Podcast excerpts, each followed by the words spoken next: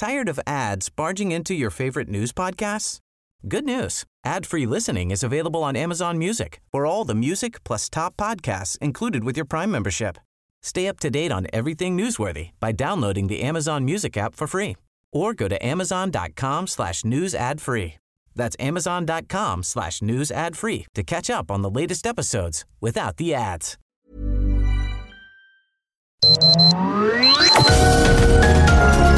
Heraldo Media Group presenta Sergio Sarmiento y Lupita Juárez.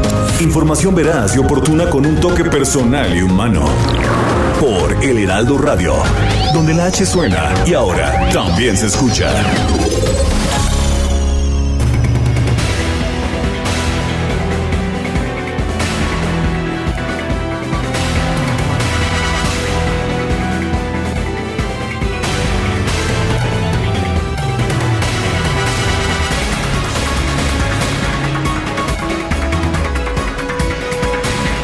Ya chole, ya chole, si esto es lo que dijo específicamente el presidente de la República, Andrés Manuel López Obrador, ante las críticas por la postulación por parte de su partido Morena de Félix Salgado Macedonio, acusado de violación de varias mujeres como candidato de Morena al gobierno de Guerrero independientemente de que se trate de una demanda legítima y un asunto delicado, de todas maneras existo porque dudo, dijo, o vamos a seguir siendo objeto de manipulación por intereses, ya, como dicen algunos, ¿no?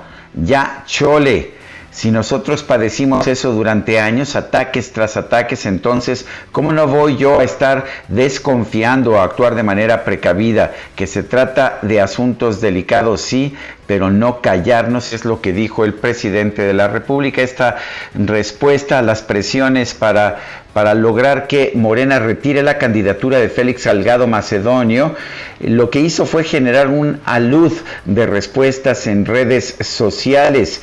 Y sí, se utilizó mucho el término de ya chole, pero ya chole con el machismo, ya chole con el pacto patriarcal, ya chole con la violencia, ya chole con el desabasto de medicinas.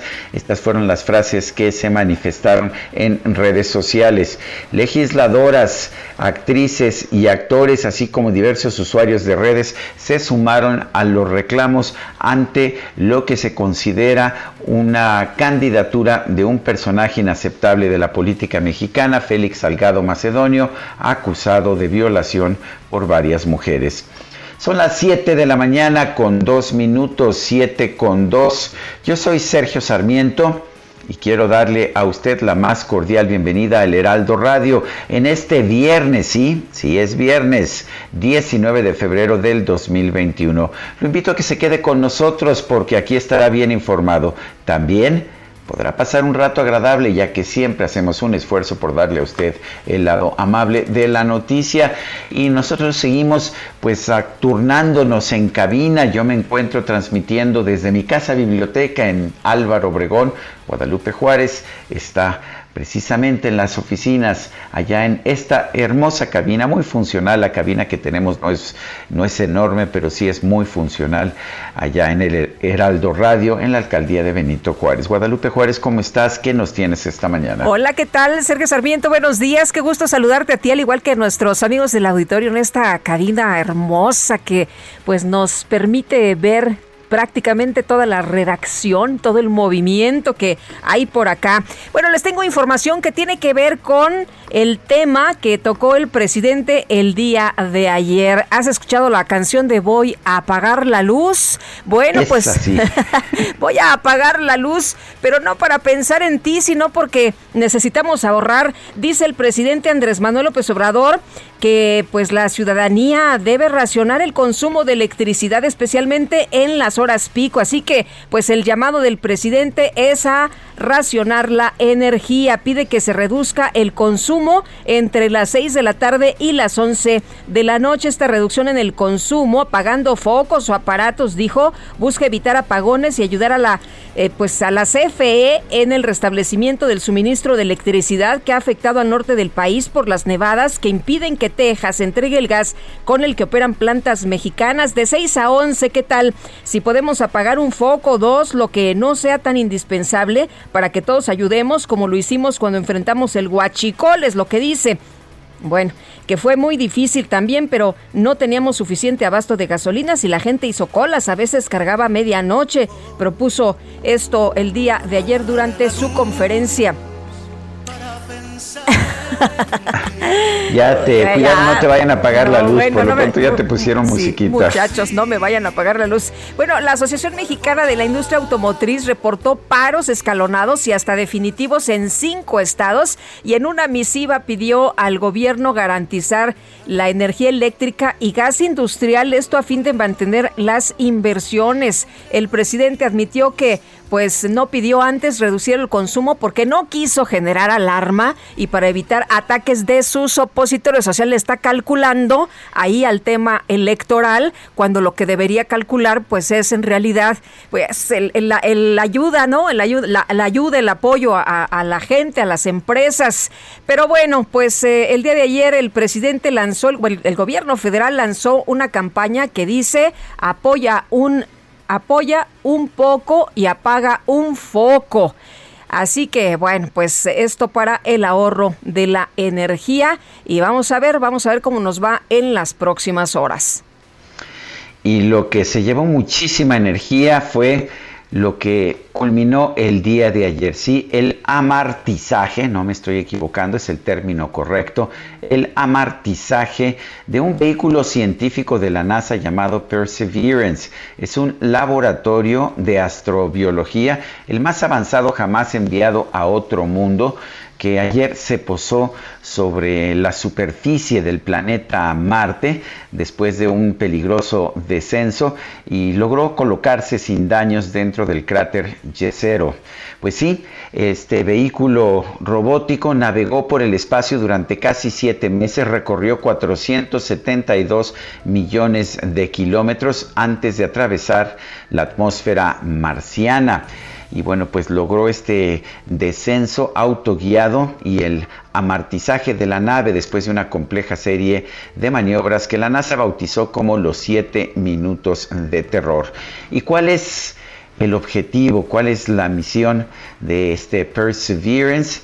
Pues tomar tomar muestras, pero ya no son muestras de, tierra, de suelo, de, rocas, no, va a tomar muestras biológicas y va a tratar de determinar si este planeta Marte, eh, que antes era más cálido, húmedo y potencialmente hospitalario para la vida, tuvo vida alguna vez. Pues esto es lo que estamos viendo en esta misión que lleva dos años y que y que ha requerido de un gasto de 2.700 millones de dólares. Pues qué fascinante, ¿verdad? Qué fascinante. Estaba escuchando que estaban involucradas alrededor de 50 mil personas y pues vamos a ver qué nos encontramos por allá.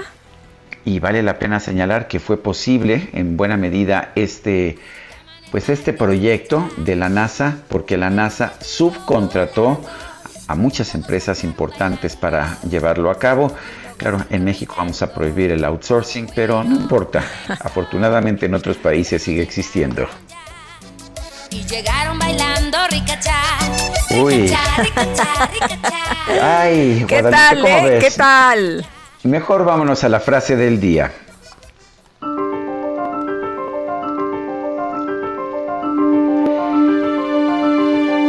Y sí, la frase del día. Es claro que nuestra seguridad nacional y crecimiento económico están atados a las fuentes accesibles y abundantes de energía. Maisie Hirono, una senadora demócrata por Hawái, allá en los Estados Unidos.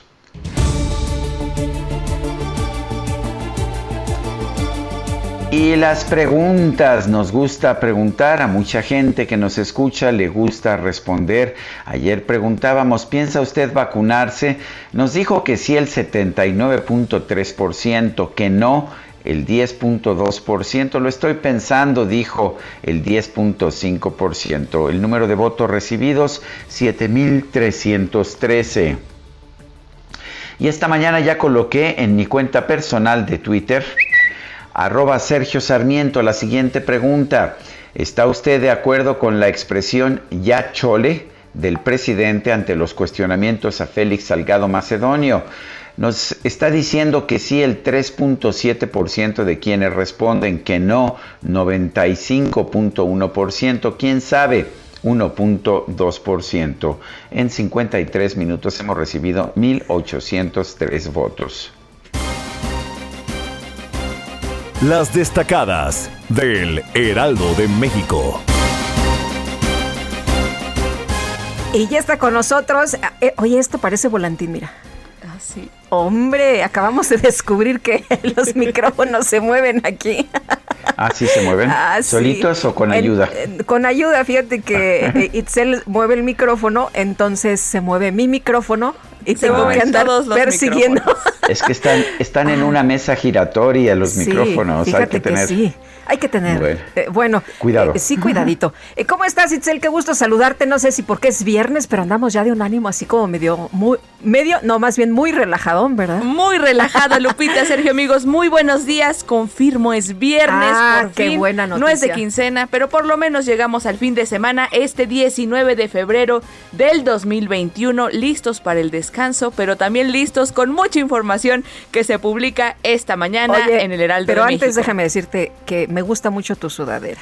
Yo siempre innovando con las sudaderas. Es, es- es es. mi prenda favorita, así que quien me quiera regalar algo, las sudaderas son bienvenidas. ¿Eres fan de Soy fan de las sudaderas. y, y de Star Wars? Y de Star Wars Sí, también. es Mira Star nada más, Wars. qué bonito. Un- A una- ver, destaca lovers, ya saben qué Sí, regalar. ad hoc, ad hoc con eh, todo este tema espacial, ¿no? eh, también, también, este, por, por Marte, por lo que ya nos contaban ustedes. de hace rato. Claro que sí, ¿no? Pues ya, ya aquí quien quiera mandarnos un regalo, se aceptan sudaderas de cualquier tipo y de cualquier tamaño, pero si son calientitas, pues mejor. Mucho mejor. Porque a, esta temperatura, pues sí, sí se ocupa siempre. Sí hace frío, ¿verdad? Una sudadera, así es. Sergio Lupita, amigos, ahora sí arrancamos con las destacadas del Heraldo de México.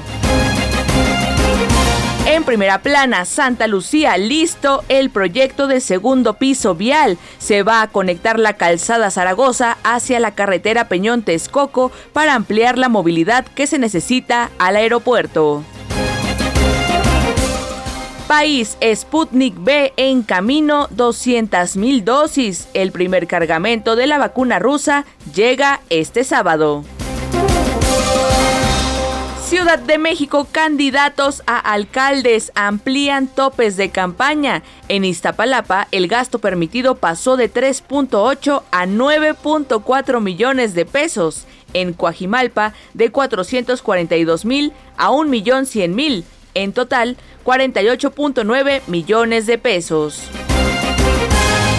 Estados, caso Mariana, detienen a presunto agresor. Fue localizado en el municipio de Ocosingo y niega haberla agredido.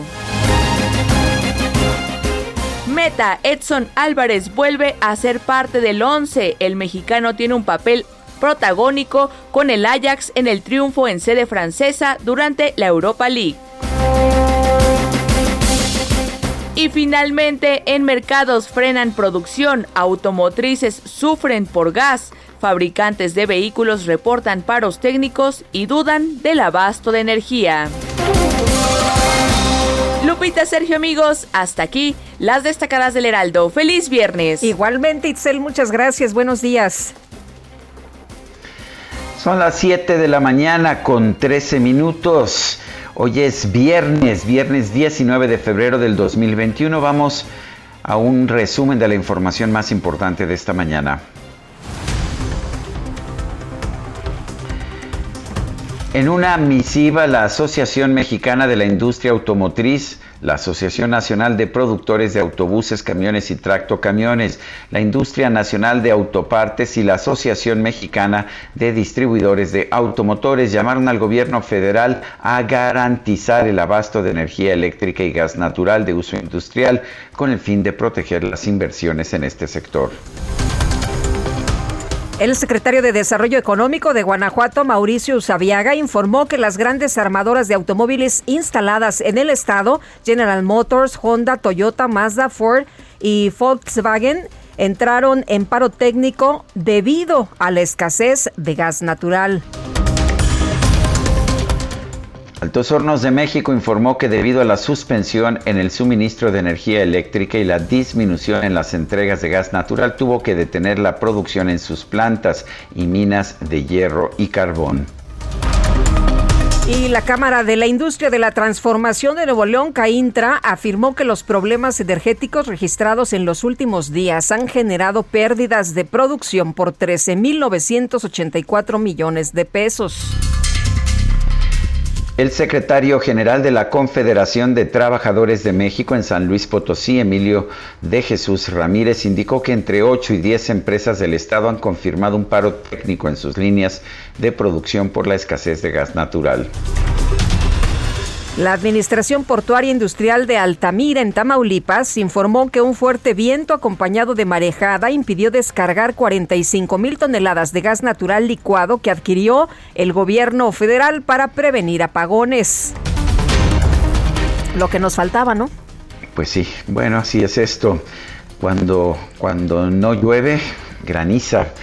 Carlos Morán Moguel, subsecretario de Transporte de la Secretaría de Comunicaciones y Transportes, informó que el gobierno federal invitó a la empresa Qatar Airlines a ampliar su presencia en México con operaciones de carga y pasajeros en el nuevo aeropuerto de Santa Lucía.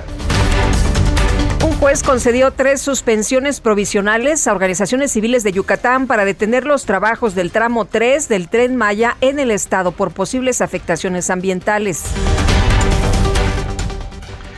Organizaciones civiles y estudiantiles como Cambio Colectivo, Verde ITAM y Ecociencias UNAM expresaron su rechazo a la reforma a la ley de la industria eléctrica enviada por el Ejecutivo por considerarla negativa con el ambiente y contraria al combate al cambio climático. En comisiones, el Senado rechazó la idoneidad de los perfiles de Sayuri, Adriana Coique y Laura Elizabeth González propuestas por el presidente López Obrador como comisionadas del Instituto Federal de Telecomunicaciones. Es que lo que se busca ahora es 90% de lealtad, ¿no? Y 10% de capacidad. Bueno, pues el Senado aprobó la ampliación del catálogo de delitos que requieren prisión preventiva oficiosa para incluir el feminicidio, el uso de programas sociales con fines electorales, la violencia sexual contra menores, la corrupción, la desaparición forzada, entre otros.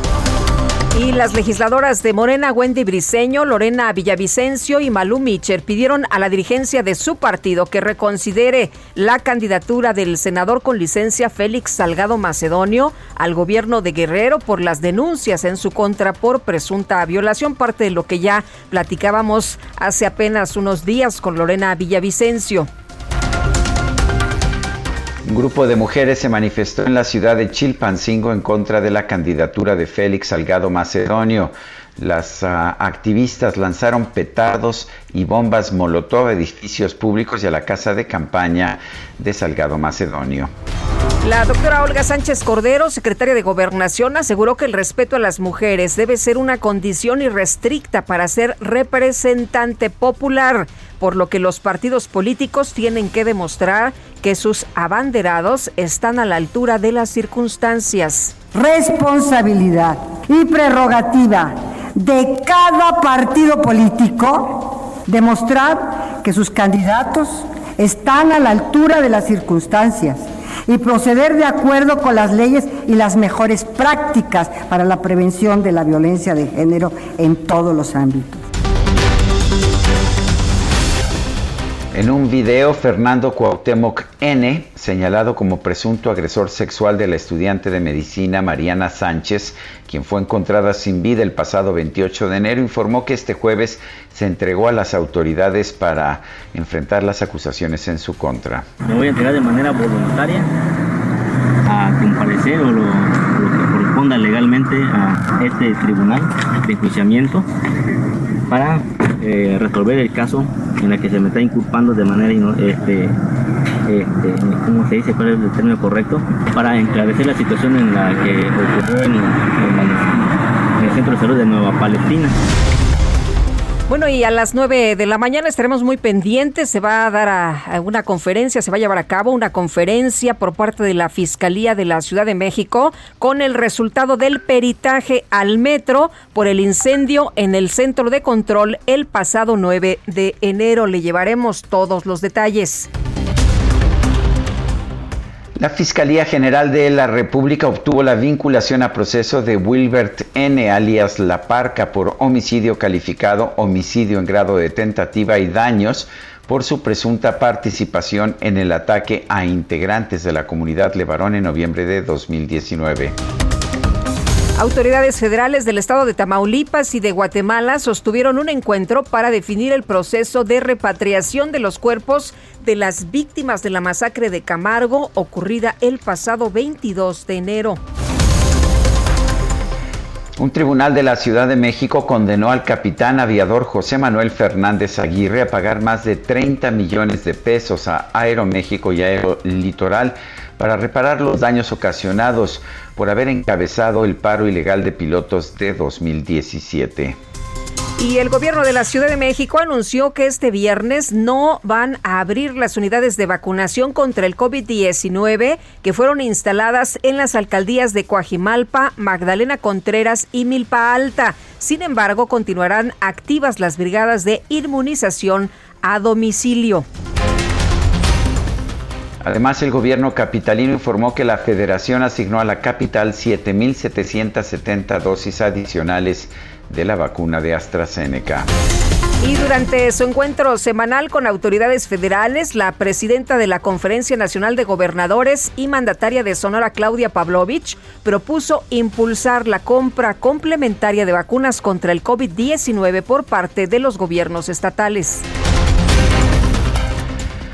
El gobernador de Yucatán, Mauricio Vila, informó que la farmacéutica Pfizer está dispuesta a proveer 22 millones de dosis a los gobiernos estatales a través del convenio firmado con el gobierno federal. El canciller Marcelo Ebrard indicó que el ministro de Asuntos Exteriores de Rusia, Sergei Lavrov, confirmó que este fin de semana va a llegar a México el primer lote de la vacuna contra el COVID-19 Sputnik, Sputnik V el subsecretario de Prevención y Promoción de la Salud, Hugo López Gatel, indicó que las primeras dosis de la vacuna Sputnik V serán destinadas a un municipio urbano de alta marginación social y con alta mortalidad por la pandemia va a ser un municipio de alta marginación social, urbano y que ha tenido una alta mortalidad. Hay varios en esta condición, pero los hemos estratificado precisamente por mortalidad, muy distinto al número de personas fallecidas, porque obviamente donde hay más población hay más poblaciones fallecidas, pero la mortalidad lo que nos mide es el riesgo, la probabilidad de que haya fallecimientos. Y en una zona urbana altamente eh, densa en la población, donde ha habido alta mortalidad, es donde vamos a distribuir la vacuna Sputnik. Bueno, y por otra parte, por otra parte, la Secretaría de Salud Federal informó que este jueves se aplicaron 217.432 vacunas contra el COVID en todo el país para llegar a un total de 1.318.055 dosis administradas. La Secretaría de Salud Federal informó que este jueves se registraron 1.047 muertes por COVID, así como 9.099 contagios, con lo que se llegó a 178.108 decesos y 2.022.662 casos confirmados. Y Yarbás Barbosa, subdirector de la Organización Panamericana de la Salud, expresó confianza en que este viernes los países del G7 anuncien donaciones para vacunas contra el COVID-19 al mecanismo COVAX para impulsar un plan eh, pues, que sea global de inmunización. En información deportiva, la FIFA presentó el primer ranking internacional del año en el que México aparece como la novena mejor selección del mundo y esta mañana quedó definida la gran final del abierto de Australia. El ruso Danil Medvedev, que derrotó al griego Stefano Tsitsipas, se enfrentará al serbio Novak Djokovic, actual número uno del mundo y campeón defensor. Bueno, y queremos escuchar sus saludos, opiniones y comentarios. Mándenos un audio, eh, mándenos ahí un mensajito de voz a nuestro WhatsApp, que es el 552010 9647. Y también díganos qué está leyendo. Es viernes, viernes de lectura. Son las 7.24, regresamos.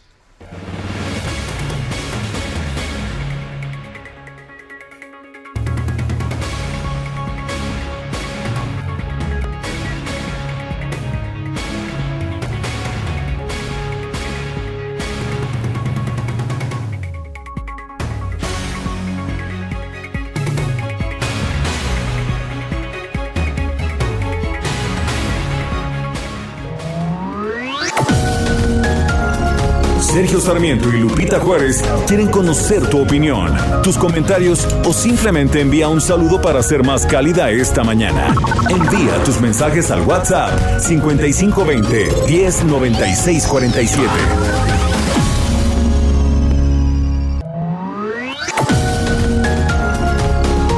Continuamos con Sergio Sarmiento y Lupita Juárez por El Heraldo Radio.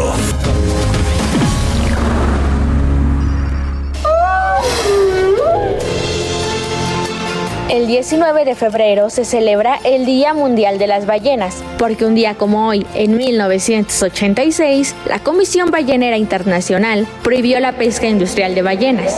Tras entrar en vigencia esta ley, las poblaciones de ballenas han ido restableciéndose paulatinamente, ya que continúan siendo amenazadas por la cacería y la contaminación de las aguas. En México existen ocho especies de ballenas, entre ellas la ballena azul, la ballena gris, ballena jorobada, la ballena franca del Pacífico Norte y la ballena de aleta. Todas se encuentran sujetas a protección especial, excepto la ballena franca del Pacífico Norte, la cual está en peligro de extinción. Entre dichas especies destaca la ballena azul, que es el animal más grande que existe en la actualidad, que llega a medir hasta 33.5 metros de largo y de la cual el peso más alto del que se tiene registro es de 190 toneladas. Por ello, el 19 de febrero quedó marcado para recordarnos la fragilidad de este animal marino y crear conciencia en la importancia de cuidar la diversidad.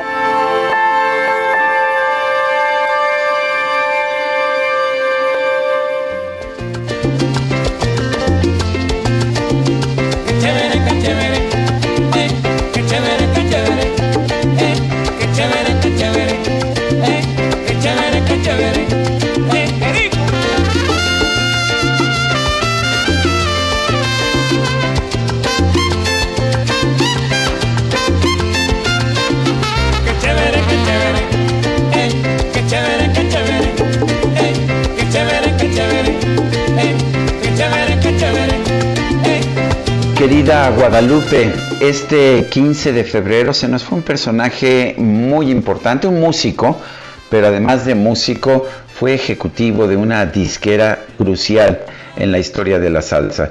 ¿Y qué te puedo decir? Johnny Pacheco fue el creador de la salsa, por lo menos el que le puso nombre. Johnny Pacheco había nacido el 25 de marzo de 1935 en Santiago de los Caballeros, en la República Dominicana.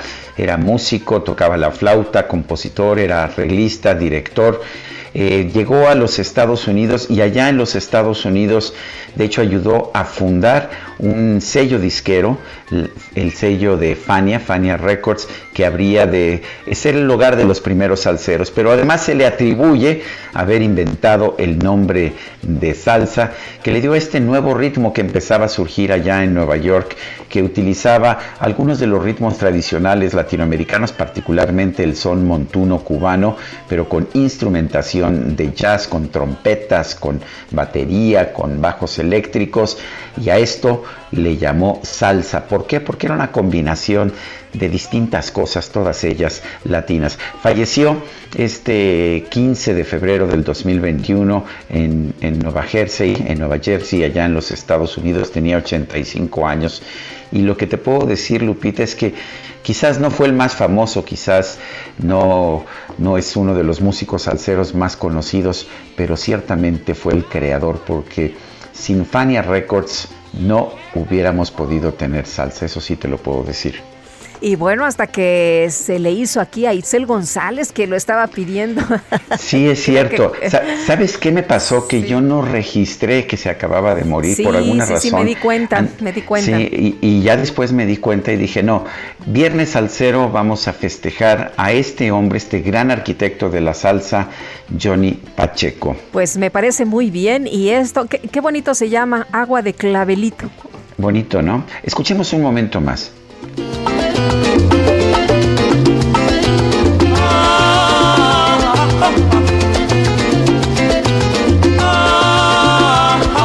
Que se nos quite el frío esta mañana de viernes, hay que echarnos un buen bailongo. Oye, en los mensajes, Amy Shehoa dice: respecto a la pregunta del día, la reacción de López evidencia sus aspiraciones dictatoriales. Más cínico no se puede. Saludos cariñosos. Dice por otra parte otra persona, Patricia, dice, eh, buen día Sergio y Lupita, que tengan un excelente viernes. Saludos afectuosos a ustedes y a todo el equipo desde San Jerónimo. Y buen día Sergio y Lupita, un gusto enorme escucharles a diario. Recomiendo el libro Padre Rico, Padre Pobre. Dice muy bueno e interesante y nos eh, da esta recomendación Enrique Flores. Pues muchos saludos, don Enrique. Las armadoras de Mazda en Salamanca, de General Motors en Silao y de Ford en Hermosillo anunciaron la suspensión de sus operaciones productivas debido a la escasez de gas natural. Nissan en Aguascalientes va a realizar paros programados. BMW en San Luis Potosí y Volkswagen en Puebla anunciaron también ajustes o paros en su producción. Miguel Barbeito es presidente de Mazda México, lo tenemos en la línea telefónica. Don Miguel, ¿cómo está? Buenos días. ¿Cómo estás, este, estimado Sergio? Muy buenos días, Lupita. Buen día. Hola, ¿qué tal? Qué gusto saludarte de nuevo. Igualmente, un gusto. Miguel, Miguel, cuéntanos, ¿qué tan grave es esta situación y hay alguna idea de cuándo se pueda eh, restablecer la provisión de gas natural? Pues mira, sí estamos, estamos eh, trabajando eh, continuamente en esto. Como bien acaban de comentar, nuestra planta en Salamanca, Guanajuato, está suspendida la producción desde el pasado miércoles y hasta el día de hoy. Eh, debido al, clima que está afectando al, sur de los Estados Unidos. Y nosotros estamos básicamente diario desde el, desde el miércoles monitoreando esta situación para minimizar el impacto hacia nuestros distribuidores y por supuesto también hacia nuestros clientes finales. Entonces, estamos trabajando día a día, segundo a segundo. Eh, eh, hasta el día de hoy va a estar parada la, la planta en Salamanca y bueno, esperemos que la producción se reanude ya a partir del día de mañana. Eh, Miguel, ¿cómo ha estado fluyendo en estos momentos eh, la información y qué les dicen? Nos, eh, bueno, tenemos el reporte que hasta el 21 Texas estaría ya de nueva cuenta reanudando pues esta transferencia de gas a nuestro país. ¿Qué, información tienen ustedes?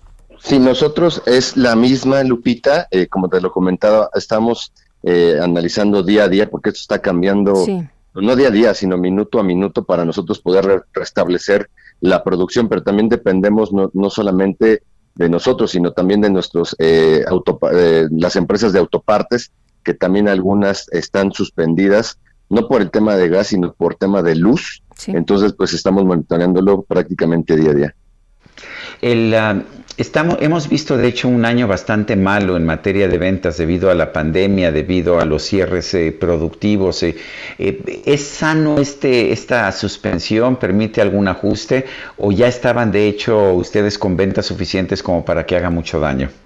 Pues la verdad, afortunadamente nosotros aquí en el, en el país para el mercado doméstico tenemos inventarios para poder abastecer a nuestros distribuidores eh, para exportar el mercado americano tiene inventario canadiense, que son nuestros principales eh, clientes, por llamarles de alguna forma. Sin embargo, lo que vamos a tratar de hacer es recuperar en el mes de marzo esta producción que se está perdiendo en estos tres días para que no haya ningún efecto eh, en, el, en el corto plazo. Miguel, esta escasez de gas natural, ¿ustedes ya habían sufrido en algún momento esta situación o es la primera vez que lo están enfrentando?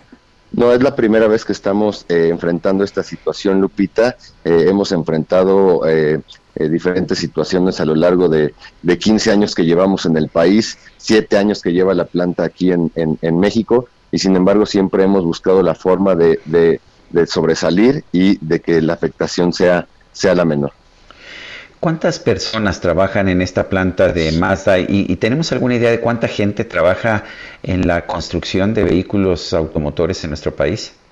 Pues sí, sí, este Sergio, nosotros tenemos 5.200 empleados en nuestra planta Salamanca, Guanajuato, y la industria automotriz como tal da empleo a alrededor de 2 millones de personas en, en países. Entonces, si es la industria hoy por hoy eh, de, manufactura más importante, es eh, prácticamente el 18% de lo que representa, más o menos un 3,5%, 4% de lo que es el Producto Interno Bruto. Entonces, es una industria eh, bastante importante para el país y que desafortunadamente ha estado pues golpeada, por usar una palabra, desde que inició esta esta pandemia. que el año pasado, como recordarán, abril, mayo estuvieron cerradas las plantas un par de meses, nuestros distribuidores.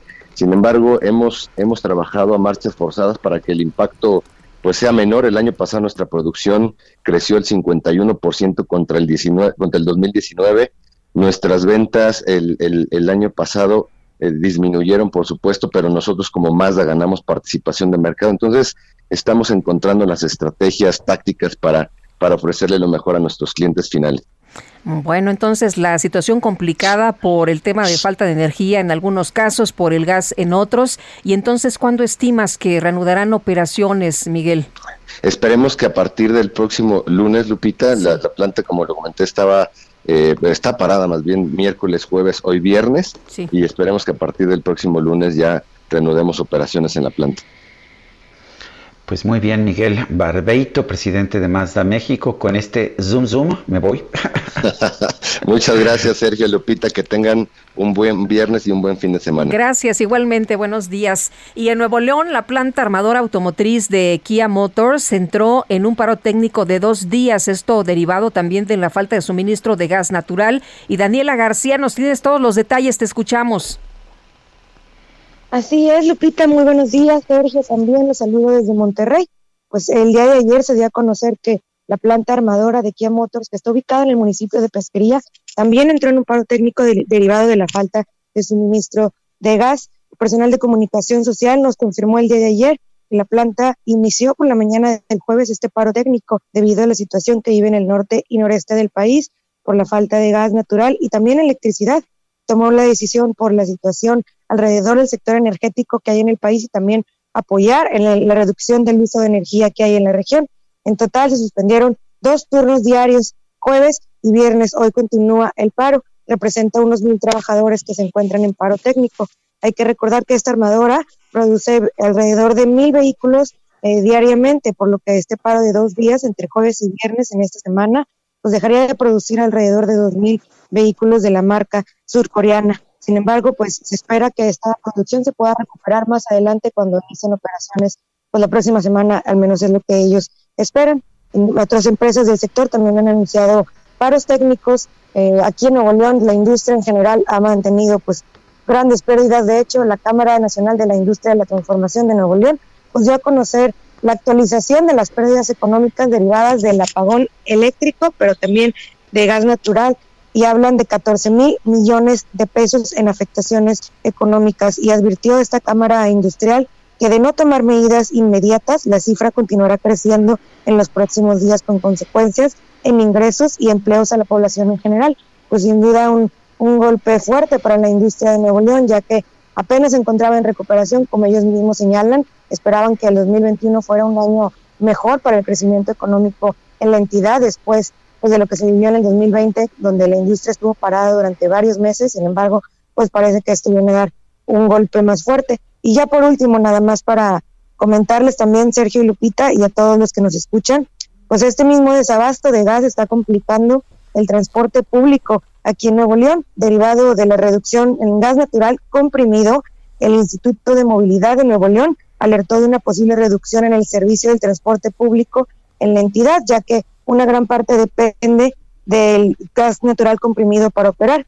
El acceso a este energético se ha disminuido en un 70%, lo que afecta a ramales de la ruta express y el corredor Lincoln-Guadalupe, ocasionando una disminución del 30% en su operación, por lo que si continúa esa situación, el Instituto de Movilidad de Nuevo León se verá orillado a dosificar el servicio de estas rutas, por lo que exhortó a la ciudadanía a estar pendientes de esta situación los reportes oficiales, obviamente, a través de las redes sociales de la autoridad estatal. Y aunque no se precisó tampoco sobre los taxis, aquí en Nuevo León hay muchos taxis que operan con gas natural comprimido. También nos han reportado los conductores de este transporte que están batallando para encontrar eh, el gas natural comprimido para hacerse en sus vehículos, así que se puede esperar que también haya una afectación en este medio de transporte. Híjole, pues qué, qué barbaridad. Muchas gracias, eh, Daniela, por toda la información. Muy buenos días. No, al contrario, muy buenos días, estamos pendientes. Claro que sí, estamos muy atentos y Sergio, hace apenas unos días una persona de nuestro auditorio, un taxista, nos alertaba justamente de que él había hecho la reconversión a gas y que pues ahora estaba teniendo problemas. Pues, pues sí, efectivamente, y esto pues muy complicado. Vamos a vamos con más información a Sonora. Adelante, Lupita. Es Gerardo Moreno Valenzuela y hoy van a restaurar al 100% la distribución de gas natural. Es lo que han dicho por allá en Sonora. Gerardo Moreno, cuéntanos. Muy buenos días. Un saludo desde Sonora y quiero comentarles que la empresa Gas Natural informó a través de un comunicado que este viernes 19 de febrero quedará al 100% restituida la distribución de gas natural a Sonora. Gustavo Fols, gerente regional noroeste de la empresa Gas Natural, informó que fue una situación muy inusual y ajena a México, el por qué desde el pasado 16 de febrero se frenó la distribución de este energético al país que ante la situación de crisis se favoreció al mercado residencial y de hospitales, pero la situación ya se solventó en su totalidad y el servicio se restablecerá a tempranas horas de este viernes. Por su parte, Silvia Álvarez Amaya, presidenta de Canacintra Hermosillo, aclaró que el desabasto se debió por las temperaturas extremas del sur de Estados Unidos, lo que provocó el congelamiento de equipos esenciales para el suministro de gas, lo que provocó que algunas empresas industriales de Sonora tuvieran que suspender o disminuir sus actividades estos últimos días. Por su parte, Manuel Lira, vicepresidente de Canirac, detalló que fueron un total de 60 restaurantes los que se vieron afectados por la falta de este insumo. Dijo que entre un 30 a un 40% de las empresas restauranteras del estado dependen del gas natural y fueron quienes más afectados se vieron e incluso algunas tuvieron que cerrar durante días. Además, el presidente de Index Sonora, Gerardo Vázquez Falcón, aclaró que fueron dos industrias las afectadas ya que tuvieron una reducción del 90% de su suministro, lo que ocasionó paros técnicos y con eso generaron pérdidas millonarias para estas empresas. Ese es el reporte que les tengo desde Sonora. Muy buenos días. Gracias, Gerardo. Muy buenos días. Y un sondeo realizado con la Comisión de Energía del Consejo Coordinador Empresarial reveló que la escasez de gas natural ha tenido un impacto sobre el 70.8% de las empresas. Eduardo Martínez, cuéntanos adelante. ¿Qué tal, Sergio Lupita? Buenos días. Así es, el Consejo Coordinador Empresarial que encabeza Carlos Salazar Lomelín realizó este sondeo eh, desde el 16 de febrero hasta el 17. Se trató de una encuesta a 482 eh, empresas afiliadas a los organismos que pertenecen al CCE y dentro de estos resultados está el que comenta Sergio, 71% de las empresas sufrieron un corte de energía relacionado con la falta de gas. Eh, dentro de los informes también se da cuenta que el 57% de las firmas tuvieron que tener sus líneas de producción se vieron directamente afectadas. Además, el 28.4% observaron que este efecto fue por más de 12 horas, por lo que 38% estiman que tendrán un impacto en sus trabajadores. Eh, también hay que destacar el último dato de los 10 disponibles, que es eh, que el 10.5% de las empresas afectadas, Sergio Lupita, esperan que sus ventas este mes se vayan a reducir más del 20% y en, ese sentido también el 36% de las empresas vaticinan una contracción menor al 10%. Hay que decirlo también, Sergio Lupita, que el Consejo Coordinador Empresarial ha hecho un llamado para trabajar en conjunto con el gobierno federal para resolver el tema de la escasez de este insumo. Han expuesto que la solución es trabajar con las empresas que generan energía eh, renovable a través de mecanismos sustentables y dijeron que hace falta invertir en infraestructura de almacenamiento de gas natural. Sergio Lupita, esa es la información de la mayor cúpula empresarial en el país. Everardo, muchas gracias y un fuerte abrazo. Igualmente, saludos a ustedes. Hasta luego. Y en otros temas, para garantizar que todos los adultos mayores de Coajimalpa, Milpalta y Magdalena Contreras sean vacunados, el gobierno de la ciudad ha extendido diversos apoyos, desde visitas a los hogares hasta en traslados. Carlos Navarro, nos tienes todos los detalles, te escuchamos. Buenos días, Sergio y Lupita. Les saludo con gusto a ustedes y al auditorio bien para que todos los adultos mayores tengan acceso a la vacuna contra la COVID-19. Las autoridades capitalinas han echado mano de diversas herramientas. En este caso, la Secretaría de Inclusión y Bienestar Social de la Ciudad de México informó que del 15 al 17 de febrero un grupo de 13 profesionales en servicios para personas adultas mayores apoyaron con el traslado a 88 ancianos y ancianas a una unidad de vacunación en las alcaldías Coajimalpa, Milpalta y Magdalena Contreras. Las personas mayores que viven solas y o no cuentan con redes de apoyo en estas demarcaciones reciben asistencia de la Secretaría de Inclusión y Bienestar Social a través del Instituto para el Envejecimiento Digno para ser trasladadas de sus domicilios hasta la unidad de vacunación. Una vez vacunadas se les brinda el apoyo para regresarlas a su casa, obviamente bajo las estrictas medidas sanitarias y de cuidado. Como parte de este respaldo brindado, también se han apoyado a 49 personas mayores para que agenden su cinta y les apliquen el biológico. Y si me lo permiten comentarles que la jefa de gobierno, Claudia Sheinbaum, ayer dio a conocer que la meta de vacunación contra la COVID-19 adultos mayores en las alcaldías Coajimalpa, Milpalta y Magdalena Contreras se alcanzó. En total se han aplicado entre lunes y jueves de esta semana 83.337 dosis, que representan el 95% de las 87.300 20 que recibieron parte del gobierno federal. Recordemos que ayer informaron que llegaron 7.770 dosis extra para la Ciudad de México. En Coajimalpa se aplicaron 28.439 dosis, en Magdalena Contreras 40.535 y en Milpalta 14.063 tanto en Coajimalpa como Magdalena Contreras se superó el 100%, mientras que la alcaldía Milpata llegó a un, alcance del 85%. Sergio Lupita, la información que les tengo. Muy bien, muchas gracias, Carlos. Hasta luego, buenos Hasta luego, buenos días. Y nuestro compañero Edgar Ledesma realizó un recorrido nocturno con, ah, pues, con los operadores de ambulancias, que son la primera línea del combate contra el coronavirus y que no son los primeros en ser vacunados. Edgar, adelante con tu información. ¿Qué tal, Sergio Lupita? Muy buenos días. Efectivamente, realizamos en el Heraldo de México un recorrido con los ambulancieros para ver cómo eh, ellos han vivido esta pandemia durante este año. Estamos platicando con Eduardo Carmona, de 29 años, y Armando Corona, de 24, quienes prácticamente llevan un año recorriendo las calles de día y de noche con eh, recogiendo pacientes, trasladando pacientes, mejor dicho, con el virus SARS-CoV-2. Y Sergio, comentarte que ellos, eh, para ellos no ha habido distinción entre semáforos, ellos comentan que, en contrario, no importa si ha sido rojo o naranja, ha ido en aumento el número de casos y que a última fecha saben que trasladar un paciente que haya que esté eh, dado positivo a COVID, código blanco, como le llaman cuando reciben este llamado, saben que a fuerza va a ser mínimo cinco o seis horas esperar que les dé una cama o esperar a que fallezca alguien dentro de un hospital para darles una cama. Escuchemos qué es lo que nos dicen. Los últimos meses, cada que llevamos un paciente, solo que en especial esa señora iba más grave pero en los últimos meses llevamos paciente COVID a un hospital, o es estar de 5 a 6 horas esperando a que nos den cama. Y comentarte justamente que ahí como estábamos escuchando este, de esta paciente que trasladaron, su primer paciente que falleció en su ambulancia fue en abril del 2020 y ahora pues justamente señalan que no saben exactamente cuántos han visto fallecer dentro de su ambulancia.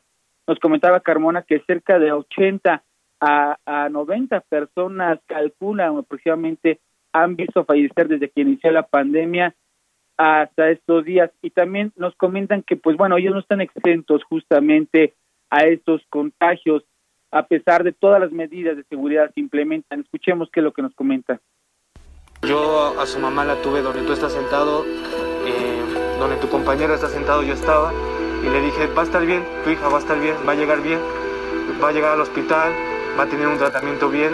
La niña completamente pues estaba decaída, no, no tenía ni ganas ni de moverse porque le faltaba la respiración, le dolía el cuerpo, le dolía la cabeza, una niña de cuatro años. Ahí escuchábamos justamente a Armando Corona 24 que nos comentaba de una niña de cuatro años, eh, Sergio Lupita, que tuvo, eh, dio positivo a COVID-19 y tiene los pulmones tan dañados como una persona de que eh, con 60 años y que haya fumado toda su vida. Y es que eh, justamente lo que también nos comentaron durante este este recorrido nocturno es que muchos de estos rumores que había de que no se le da no le da a los niños menores de edad o que los jóvenes no fallecen, pues justamente ellos han vivido lo contrario, o sea, nos, nos contaron historias de menores de edad como acabamos de escuchar y de pues muchos jóvenes sanos que fallecieron dentro de su ambulancia en un, en un par de minutos, en un par de horas. Qué terrible, Edgar. Y fallecieron. Muy bien. Y también, bueno, nos comentaban justamente, pues justamente los riesgos que ellos han vivido por este, por esta pandemia y por eso piden ser vacunados y ser considerados. Gracias.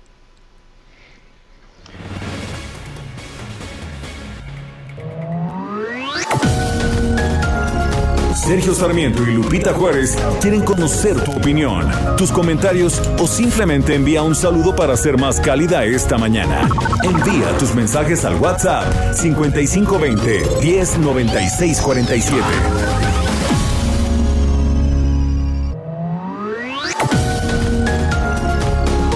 Continuamos con Sergio Sarmiento y Lupita Juárez por El Heraldo Radio.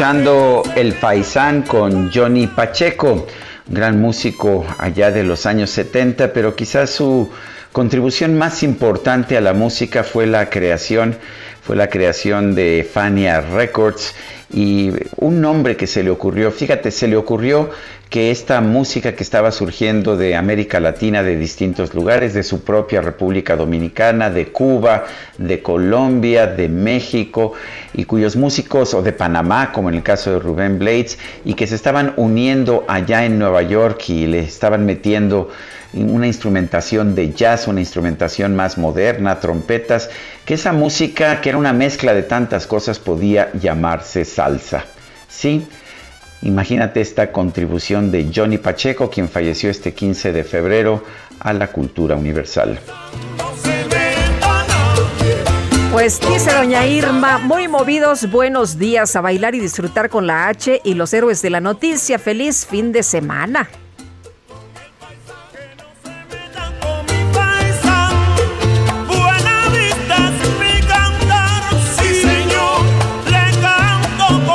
Nos dice otra persona, le recomiendo mucho el Diccionario Amoroso del Psicoanálisis de Elizabeth Rudinesco. Es un interesantísimo libro que se puede leer sin seguir un orden, aunque es muy recomendable leerlo de principio a fin. Excelente fin de semana.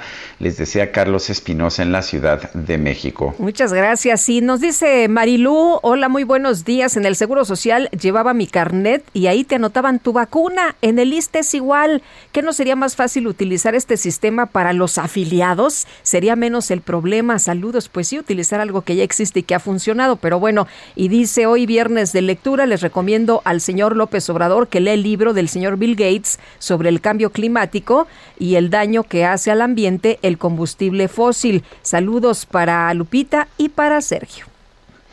Son las 8 de la mañana con 3 minutos. El pronóstico del tiempo. Sergio Sarmiento y Lupita Juárez.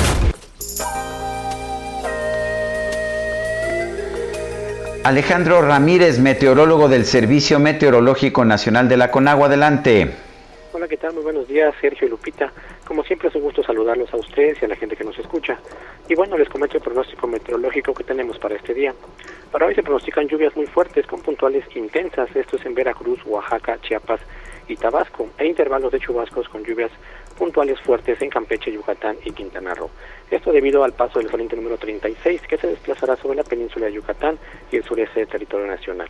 Al final del día se prevé que el sistema se desplazará sobre el occidente del Mar Caribe y dejará de afectar a México.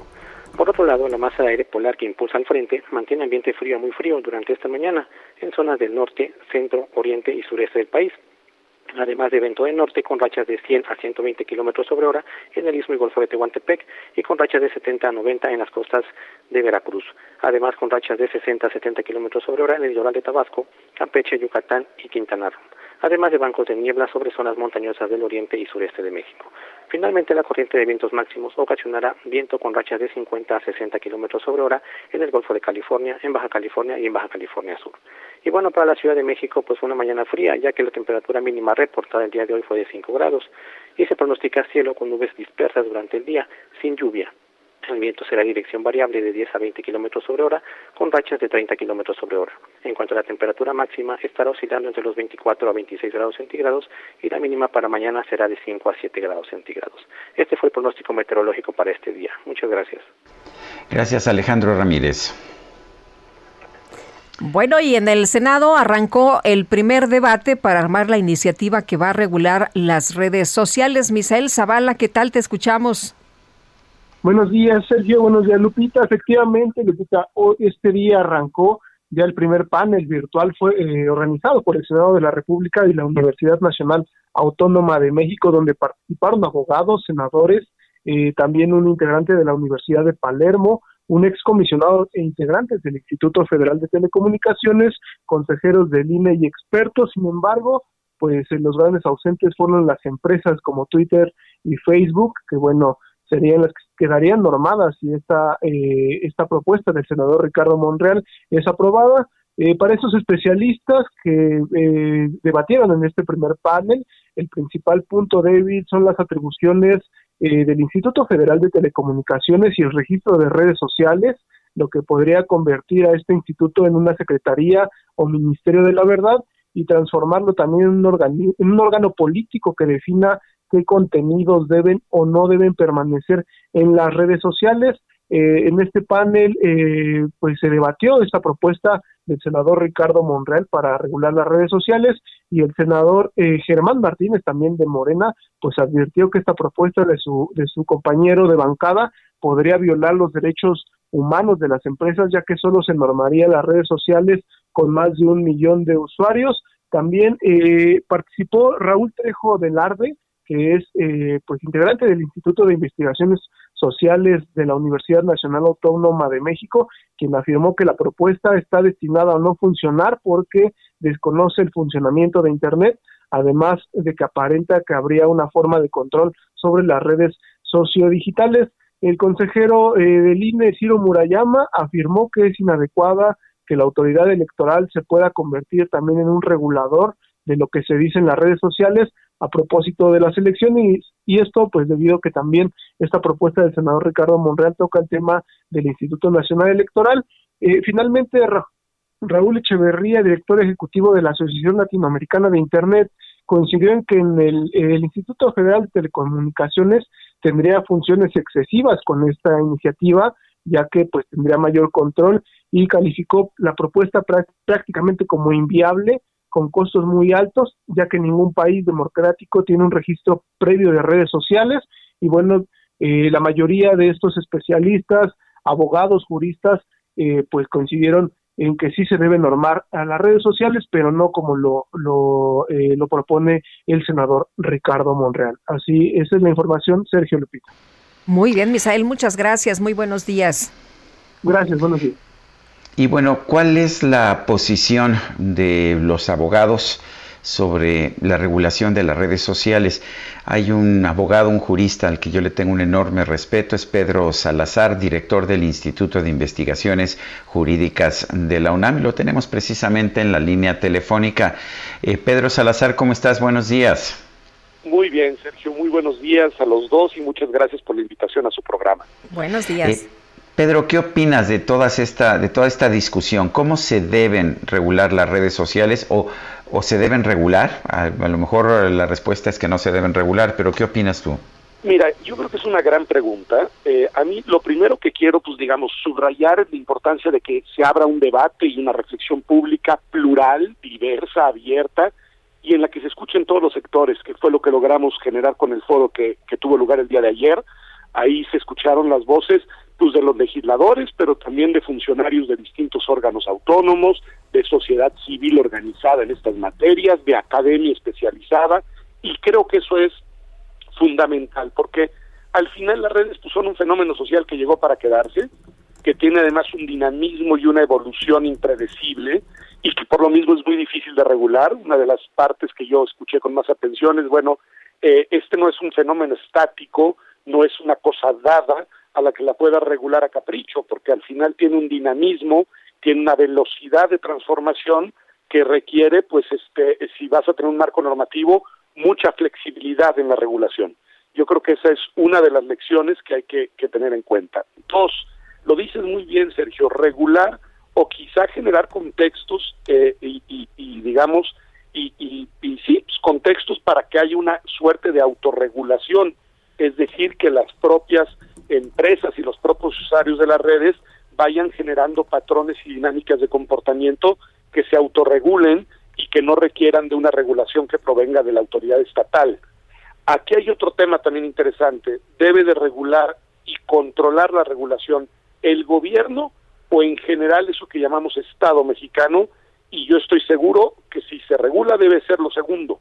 Y por eso no está mal que se piense en los órganos constitucionales autónomos, además tan criticados y desenestrados por el gobierno actual, pero que en realidad forman parte del Estado, tienen competencias y potestades propias y no dependen de la agenda del gobierno. Y eso creo que les da una relevancia muy importante para eventualmente ser instancias que eh, apliquen las normas en este tipo de materias.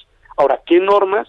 Pues esa sí es toda una discusión que yo diría pocas reglas, reglas muy flexibles y reglas que tengan como finalidad prioritaria proteger los derechos de los usuarios y garantizar un equilibrio que no siempre es tan fácil, pero que es muy importante entre todos los derechos implicados, porque ahí hay desde el derecho a la libertad de expresión, que es quizá el más visible cuando hablamos de estos temas, pero también el derecho de acceso a la información, también los derechos a la privacidad, también los derechos al buen nombre, o sea, hay una serie de de una multiplicidad de derechos, incluso el senador Germán Martínez creo que colocaba el tema muy importante del límite a los discursos del odio y a la violencia en las redes, que no es menor, creo que hay algo que también ahí debe de observarse. En fin, Oye Pedro, pero pero no se supone que ya que ya están reguladas las redes, que que tú puedes subir cierto tipo de información, pero otro tipo de información está muy claramente qué sí se puede y qué no se puede es que la pregunta es quién, la, quién establece esas regulaciones, porque en efecto, como hemos visto incluso en las últimas eh, semanas, meses, por ejemplo, en el caso de Twitter y, y, el, y el expresidente Trump, en fin, muchas veces las propias empresas proveedoras de los servicios tienen reglas y tienen sus propias cláusulas, digamos, de, condiciones de funcionamiento, que no está mal, nada más que ahí se trata de eh, regulaciones de particulares, digamos, de, de privados, y, y acá la gran pregunta es si también las autoridades de los estados en plural, y en este caso el Estado mexicano, deben de tener reglas propias y deben de establecer regulaciones propias. Y, y esa, pues bueno, es una, es una gran pregunta, una gran pregunta además eh, eh, difícil ante un fenómeno que es global, porque las redes además no responden a las normas de los estados en particular, sino a una normatividad pues este propia que, que tiene un carácter transnacional y algo que se decía ayer, y yo por ejemplo en eso estaría a favor, retomando la, lo, que, lo que preguntaba Sergio, eh, mirar las mejores prácticas. Hay que ver cómo, cómo operan los marcos normativos en otros países y hay que aprender de aquellos que nos parezcan los más adecuados para las preocupaciones que nosotros en particular tengamos. Entonces, este, yo creo que una combinación de regulación privada con regulación pública si es mínima, si es solamente, digamos, para garantizar derechos, para potenciar libertades, me parece que podría ser algo, algo positivo, pero definitivamente lo que presentó el senador Monreal, él mismo lo reconoció en la inauguración del evento ayer, es solamente, digamos, una primera propuesta. Él hablaba, dijo, es solo un borrador, no es una iniciativa. Y bueno, pues a partir de ahí se ha generado una discusión que yo auspicio y deseo que dure todo lo que tenga que durar antes de que se emita una pieza legislativa en esta materia. Ahora, Pedro, estás hablando de que las redes son globales y efectivamente si queremos imponer una censura en México, de nada va a servir si las redes siguen manejándose con libertad en otros países. Pero, ¿qué, legislaciones has visto en el mundo eh, que sean, digamos, acertadas para lograr una regulación acertada en nuestro país? ¿Qué, leyes pueden servir de guía para nuestro país? Ah, mira, ahí sí prefiero ser en verdad muy cauto porque no soy un experto en la materia. Sergio, yo ayer estuve como, ahora sí que como, eh, además de el acto protocolario de, inauguración, como oyente del, del, evento, y no quiero yo aquí hablar de lo que no conozco. Solo sé que, por ejemplo, se habló de algunos marcos normativos generales en la Unión Europea que al parecer son, son prometedores, Hoy veo que hay una regulación en Australia que tiene que ver con Facebook, que está siendo muy criticada, pero que hay que mirarla con atención. Hay algo también en, digamos, en contextos de algunos países europeos en específico que valdría la pena mirar, pero yo prefiero en eso ser cauto. Lo que sí diría Sergio, y esto sí me atrevo a decirlo, aunque no soy experto en el tema, es que ante fenómenos tan cambiantes como estos, tan dinámicos, las reglas deben de ser pocas deben de ser muy flexibles y deben de ser, déjame decirlo así, muy prudentes, porque un Estado que pretende sobreregular un fenómeno que tiene un dinamismo tan, tan intenso como las redes, eh, se va a equivocar, se va a equivocar porque va a haber un desfase entre regulación y realidad, van a haber muchas tensiones y lo único que vas a hacer va a ser incrementar la conflictividad y la litigiosidad en un terreno que requiere un ámbito amplio de libertades. Pedro Salazar, director del Instituto de Investigaciones Jurídicas de la UNAM, gracias por hablar con nosotros. Al contrario, muchas gracias y muy buenos días. Buenos días y vámonos ahora con Mónica Reyes. Hola, hola, ¿qué tal? Muy buenos días, Sergio Sarmiento, Lupita Juárez. Como siempre es un gusto y un placer estar con ustedes aquí en su programa, acompañándolos y también platicando sobre el tratamiento más novedoso y famoso de nuestro cabello. Tiene que ver con nuestro cabello, sí, señor. Pau Sasso ya está aquí con nosotros para que nos digas, mi Pau, cómo lo cuidamos, qué hacemos para que no se nos caiga y si se cae, ¿qué, qué, qué? a ver qué solución hay. Ay, claro que sí, mi Moni. Todos queremos tener un pelazo ganador, una melena abundante y nos da un shock cuando lo vemos en nuestra almohada, en nuestro cepillo, las mujeres, ¿no? De tanto tinte, de tanto peinado que nos hacemos día a día. Y los hombres, bueno, pues ellos también tienen alopecia, o sea, la alopecia no tiene género, Moni. Aquí lo que tenemos que ver es cómo resolverlo. ¿Qué podemos hacer? Bueno, pues yo los invito a que marquen al 800 mil 800 mil para poder llevarse un tratamiento capilar ganadorcísimo, Moni, que los va a ayudar a que usted tenga 1700 cabellos nuevos en un solo tratamiento. Esto es una joya. 1700 cabellos en un solo tratamiento, marcando al 800 mil, porque si usted marca en este momento, mi monillo, les voy a regalar el tratamiento ¿Cómo ves? Porque puedo, porque quiero consentirlos. Se va gratis a la puerta de su casa. Y además no solo va a recuperar 1700 cabellos, también va a recuperar, pues, uno no se le va a caer lo demás cabello que ya tiene en su cabecita, otra cosa la va a tener muy abundante, sedoso, con volumen. Y no solo recuperamos cabello, como les decía, sino también actitud, personalidad, todo, mi Moni. Así que llame en este momento al 800 mil porque si marca en este momento, se va gratis a la puerta de su casa. ¿Cómo ves, Moni? ¿Qué más? Muy bien. ¿Qué más podemos pedir, Pau? Ya tenemos aquí esta gran promoción. Cuando ustedes marquen, amigos, digan que lo escucharon aquí con Sergio Sarmiento y Lupita Juárez. Muchas gracias, Pau. Gracias a ti, mi Moni. Regresamos con ustedes. Bonito fin de semana. Adiós. Gracias, Mónica Reyes. Y vamos con el Químico Guerra. El Químico Guerra con Sergio Sarmiento y Lupita Juárez. Químico Guerra, adelante.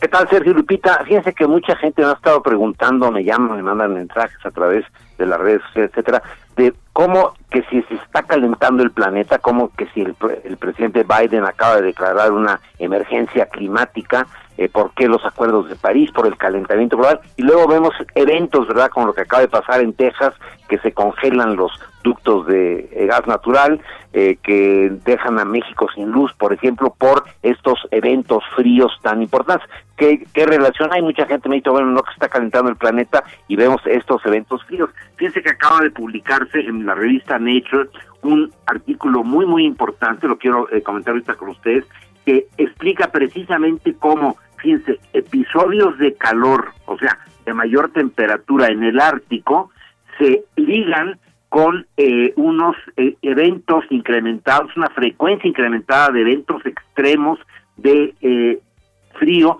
en los Estados Unidos, por ejemplo. Hay una liga perfectamente bien establecida entre eventos severos de, de frío con el calentamiento del Ártico y esto tiene que ver precisamente con la variabilidad climática estamos hablando del cambio climático. El cambio climático no solamente es calor generalizado en todos lados, sino estos rebotes que vienen precisamente por el desbalance que existe en la temperatura global del planeta. Este eh, artículo que se publica en la revista Nature nos explica perfectamente bien la liga que ya hay estadísticamente eh, comprobada de estos eventos que llaman ellos eh, como de montaña rusa, ¿verdad? Que por el desequilibrio que empieza a existir debido al aumento en la temperatura sobre la Tierra y sobre el mar, en el eh, cerca del Ecuador, por ejemplo, en la Tierra se presentan fenómenos también en el Ártico que van a dejar como un sándwich entre el Ártico y el Ecuador,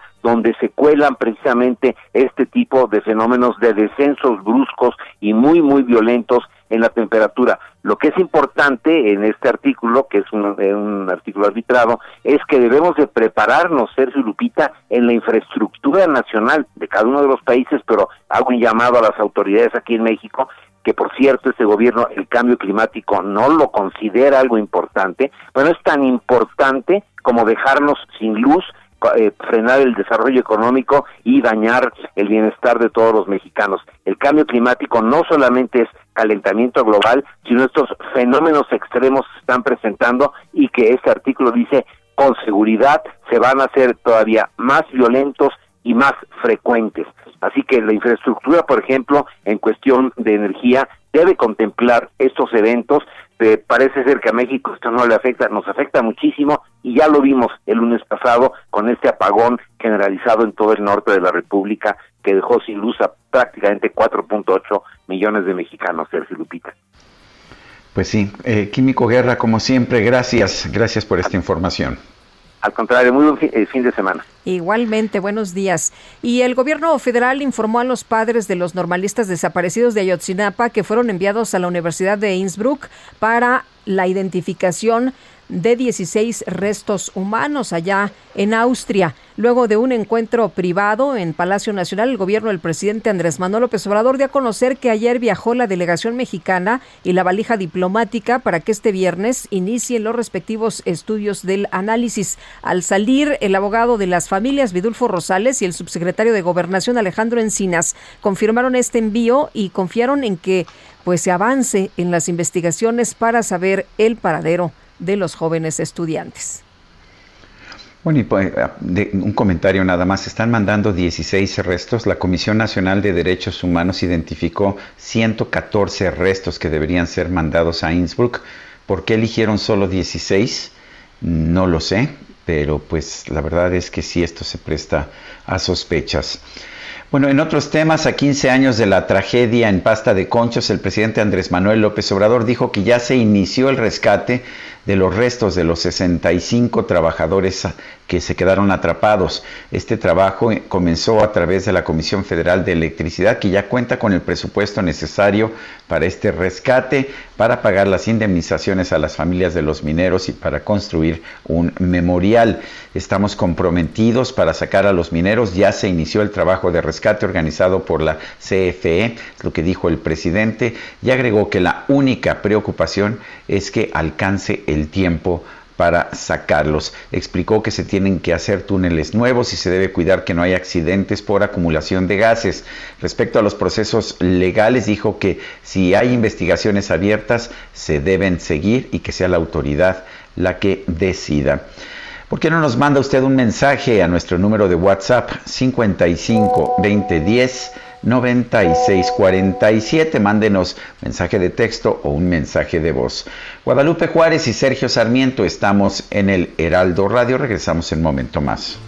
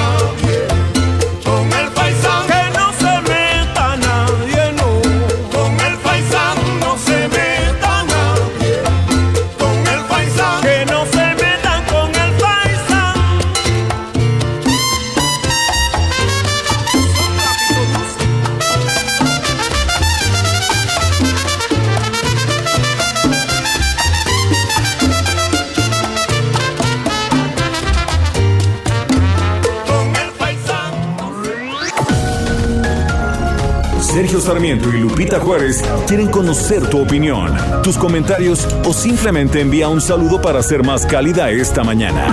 Envía tus mensajes al WhatsApp 5520 109647.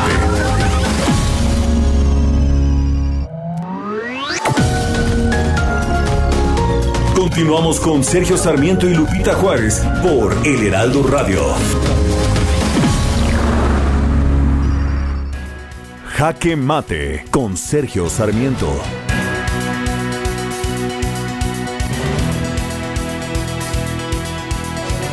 Mexicanos estamos viviendo tiempos difíciles. La economía se desplomó 8.5% el año pasado. Es la peor caída desde 1932.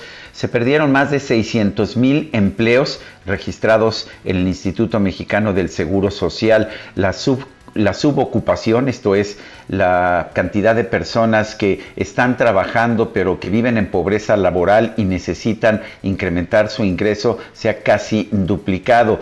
Estamos con problemas para tener suficientes medicamentos o vacunas, tampoco hay gas natural. Pero ¿cuáles son las prioridades del gobierno? Parece que son otras. Esta mañana en el Diario Oficial de la Federación se publicó el decreto del Ejecutivo que crea el puesto de gobernador de Palacio Nacional. Sí, gobernador de Palacio Nacional. Y yo me pregunto, para esto se dejó el gobierno, dejó el gobierno de, utilizar los pinos, eh, donde nos dijo que había un exceso de lujo para mudarse a un Palacio Nacional con más lujos, pero además crear un puesto nuevo, una burocracia nueva encabezada por un gobernador. Me parece que estamos perdiendo de vista las prioridades de un gobierno que debería colocar primero a los pobres. Yo soy Sergio Sarmiento y lo invito a reflexionar.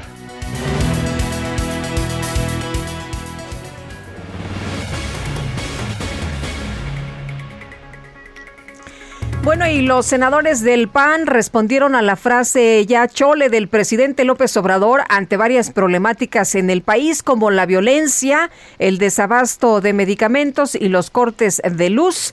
Misael Zavala, tienes la información, cuéntanos.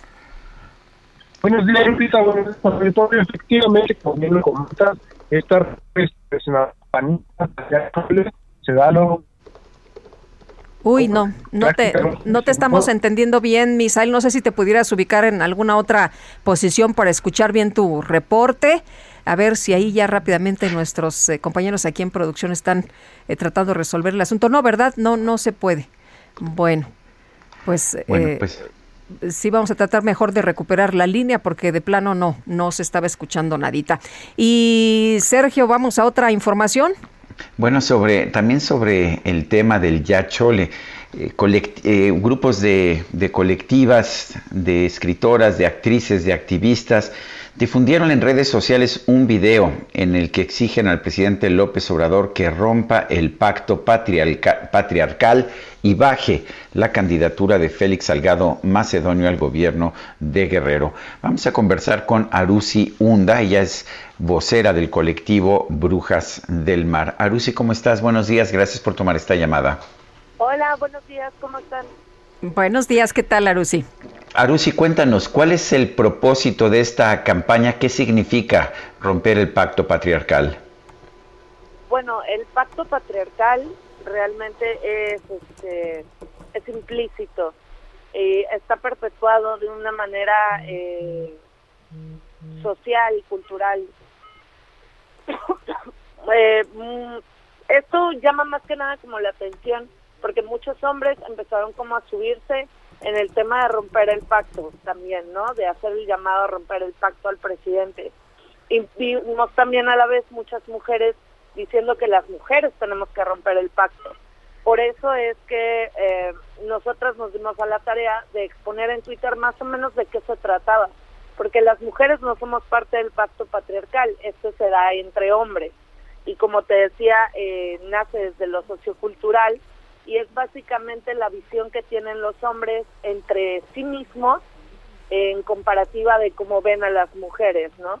De que los hombres se mueven como una más homogénea, es lo que hace que se ayuden, que se que se entiendan, que se solapen, que se encubran y justamente es desde esta visión de verse como iguales.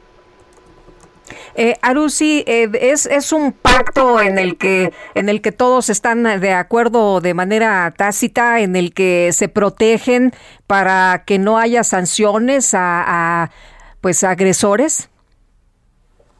Eh, bueno, eso es, eso es parte de, pero claro, porque por ejemplo, si recordamos hace algunos años cuando estaba eh, todo esto del movimiento de Me Too, podemos ver que dentro de las redes sociales, cuando este movimiento estaba bastante fuerte, los hombres se encontraban verdaderamente ofendidos por todas las denuncias que estaban saliendo sobre otros hombres.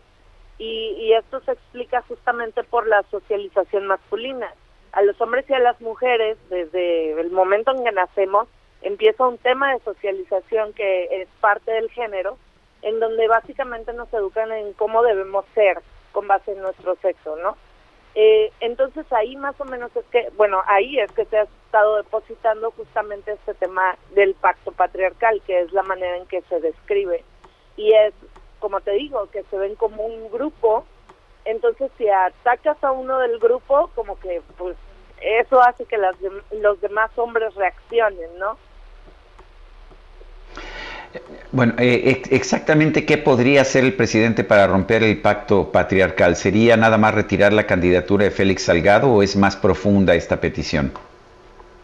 Definitivamente es más profunda esa petición, porque eh, si tenemos, o sea, si recordamos un poco, ahorita estamos en una crisis de violencia que está muy rebasada. Eh, me podría atrever a decir, espero no equivocarme, pero es lo más grave que hemos visto y no se ha pronunciado por lo menos una vez en contra de la violencia hacia las mujeres, ¿no?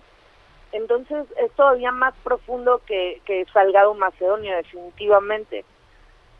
Yo en lo particular no creo que eh, este señor rompa el pacto jamás, porque ha, ha demostrado con hechos que le tiene un profundo desprecio a las mujeres de México. Pero la campaña fue buena por lo menos para poner el tema sobre la mesa, para visibilizarlo, para, vaya, nos unimos por eso.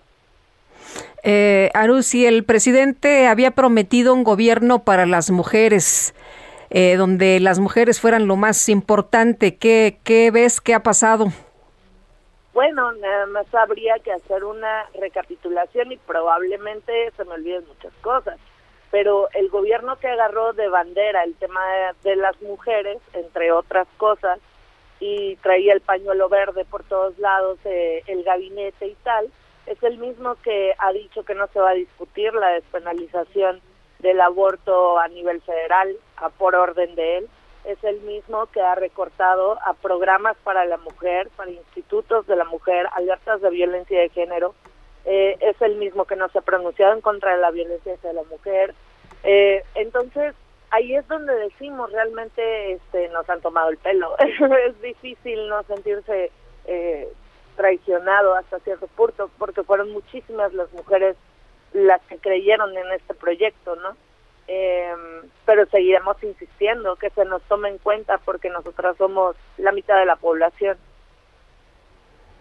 Eh, eh, ahora, es, ¿son todas las mujeres las que están haciendo esta denuncia? Porque seguimos viendo enormes grados de popularidad del presidente de la República. Muchas mujeres parecen apoyarlo a pesar de, pues, de las decisiones que está tomando. Eso está muy extraño, porque incluso algo que fue grato ver fue que las mujeres justamente del mismo partido, diputadas, senadoras, etcétera, este, se pronunciaron incluso en contra de esta candidatura, se encontraron muy sacadas de onda al ver que no se quitaba el dedo del renglón. Entonces, eso me hace también a mí pensar eh, qué tan arraigado está el machismo, que ni siquiera a las mujeres que están jugando en tu mismo equipo las tomas en cuenta, ¿no? Oye, ¿y cómo ves esto que dijo ayer de, de Ya Chole con esta campaña en contra de Félix Salgado? Bastante indolente. Vaya, es que en lo particular yo siento que se supera cada día, porque no puede ser que todas estemos haciendo reclamos eh, bastante justos, bastante comprobables y imagínate, o sea, estamos en una crisis de violencia apabullante y el jefe de Estado está básica, o sea, está básicamente diciendo las víctimas mienten. Entonces, ¿qué nos espera en los otros niveles? Eh, lo, lo micro es macro, pues, y, y es verdaderamente preocupante. O sea, como que al presidente no le queda claro que no es un tema electoral, sino es un tema en realidad de justicia para las mujeres. Yo sinceramente creo que no le interesa. O sea, no es de que no lo crea o, o sí lo crea. Yo sinceramente creo que no le importa. Arusi Hunda, vocera del colectivo Brujas del Mar, gracias por hablar con nosotros. Muchísimas gracias. Hasta luego, muy buenos días. Y este jueves, durante la conferencia de prensa, el presidente López Obrador rechazó hablar sobre las acusaciones de abuso sexual en contra del candidato de Morena a la gubernatura de Guerrero, como se los hemos estado platicando, y relacionó las acusaciones con posibles intereses políticos, porque dijo él, pues es temporada de elecciones, ¿no? Y además eh, ya había señalado eh, con eh, anterioridad que estos temas eran pura politiquería. Vamos a platicar con Ana Catiria Suárez, ella es integrante integrante del grupo de abogadas representantes de Basilia Castañeda, a quien eh, saludamos y le agradecemos que pueda tomar la llamada. ¿Qué tal? Buenos días. Hola, buenos días. Muchísimas gracias por el espacio y el interés a este tema tan delicado. Eh, Ana Catiria, el, esta, esta campaña es política. ¿Hay algún grupo político que esté financiando la campaña a favor de Basilia Castañeda? No, la, la, la, pregunta me eriza la piel, eh, por supuesto que no. Estuve escuchando ahorita las declaraciones de la compañera, me parece deleznable que, que se minimice y se repudie el dicho de una víctima con, con tal claridad. Eh, creo que tenemos que voltear a ver que en este país 70 mujeres son violadas al día, que en este país no estamos hablando de colores ni partidos políticos, sino una cultura de violación permitida y asumida, donde pareciera que prevalecerían los intereses políticos antes que la integridad y la dignidad y la intimidad de una mujer en libre desarrollo psicosexual. Eh, eh, Ana Catiria, eh, lo que ha dicho Basilia Castañeda es que pues eh, responsabiliza al presidente López Obrador de su integridad, ha señalado que tiene mucho miedo, pero también le pide que sea serio, que se ponga en el lugar de las víctimas. ¿Qué crees que, que pasa en estos momentos? ¿Por qué el presidente no lo ha hecho? Es que yo estuve enfrente de ella, estamos sensibilizadas para ver a víctimas, tenemos más de 20 años colaborando con con la asesoría de las víctimas y una mujer tiene miedo a morir cuando levanta la voz. En un país donde también, y repito, hay cifras que a lo mejor nos han, se nos han normalizado en la cabeza, pero son asesinadas en razón de feminicidio 11 mujeres al día. No podemos pensar que una mujer se levante y no diga que tenga miedo por acusar a su agresor, cuando la impunidad es más del 94% en este país en los delitos sexuales y en general, y sabemos que el acceso a la justicia de una víctima sí está supeditada al poder de su agresor, sí está supeditada al dicho de su agresor. Entonces, eh, minimizar el dicho de las víctimas, violentar el acceso a la justicia como un derecho humano, haciendo creer que esto es un tema de política y no de dignidad humana de las mujeres, me parece muy delicado. Yo si fuera ella, yo como abogada, ustedes mujeres como periodistas, todas tenemos miedo de levantar la voz en este caso, porque si se mueren, si nos matan por levantar la voz. Eh, Ana Catiria, esta, esta denuncia se está presentando 22 años después de que ocurrieron los hechos. ¿Qué tanto se debilita el caso por eso y qué tan sólidas son las pruebas que se puedan presentar? En este caso hay que ser muy claros, la, eh, la colectiva y el grupo de mujeres que estamos unidas para representar a Basilia en el ámbito administrativo respecto a la Comisión de Honor y Justicia de Morena es independiente a la vía penal. Sin embargo, sí deja mucho que decir que estos procesos criminalizan totalmente a la víctima, la revictimizan y es casi imposible establecer el desahogo de todas las pruebas que se tienen, sobre todo en los delitos de carácter sexual y como penalista lo establezco que es de estricta aplicación la ley. Una de las situaciones más relevantes es la afectación psicoemocional que ese evento dejó en la víctima y es lo que hay que voltear a ver, no de qué partido es, si se llama Gustavo, Lorenzo, Félix o Raúl, es que todos los días están abusando del cuerpo de las mujeres, cosificándola a través del poder que ejercen en funciones públicas, a través del poder económico que tienen. Entonces, no podemos exigir de más cuando las propias autoridades están eh, imposibilitadas por corrupción, por negligencia, por incapacidad, por desensibilización a la, a la obtención de las pruebas de manera correcta. Sin embargo, me parece que los procesos administrativos, al igual que los penales, no son cuestionables con respecto a los procesos electorales. Esto no se trata de la opinión del pueblo, un pueblo donde está acostumbrado a justificar incluso las violaciones correctivas a mujeres. O sea que no se debe hacer una encuesta para saber eh, si se determina o no que Félix Salgado siga eh, como candidato. Pues claro que no, incluso mucho tiempo antes de que el presidente se, se posicionara respecto al feminismo, feminismo o no, estamos impulsando esta ley 3 de 3 donde ningún servidor público pueda ser candidato representante porque no tienen autoridad moral cuando son deudores alimentarios, cuando estén acusados por agresiones sexuales o cuando este, sean, eh, eh, exacto, violentadores dentro del núcleo familiar. ¿Por qué? Porque se necesita autoridad moral para representar un pueblo tan dolido, tan sobajado y tan humillado, en este caso un sector vulnerable como somos las mujeres en este país. Son procesos estrictos y que si la, la, la, la comunidad, las mujeres, nosotras, tememos que nos represente un hombre que con, por su modus operandi en diferentes años de su vida ha sido acusado con las mismas mecánicas de procedencia, es una alerta muy fuerte en donde le tenemos que dar credibilidad a la víctima. Bueno, porque en este caso no nada más es una persona, no son, son varias acusaciones. Muy bien, Ana Catiria, muchas gracias como siempre por platicar con nosotros. Les agradezco el espacio y gracias por el interés y cuidarnos, ¿no? Claro que sí. Buenos días.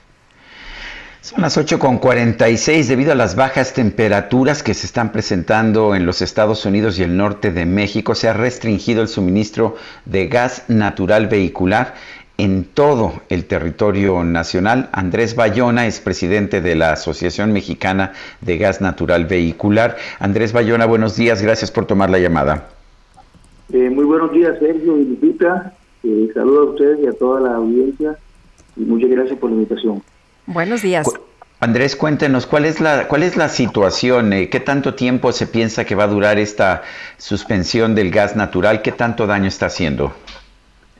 Bueno, eh, sí, la suspensión del gas natural nos está afectando de manera importante debido a que mm, tenemos una reducción en el volumen de entrega del gas natural a las estaciones de servicio y eso ha generado restricciones en el suministro de gas vehicular a lo que son servicios de carga, a los autobuses, a los taxis y en, general pues, está afectando a la comunidad. Eh, Andrés, ¿en cuánto tiempo podría restablecerse la situación? ¿Qué información tienen ustedes?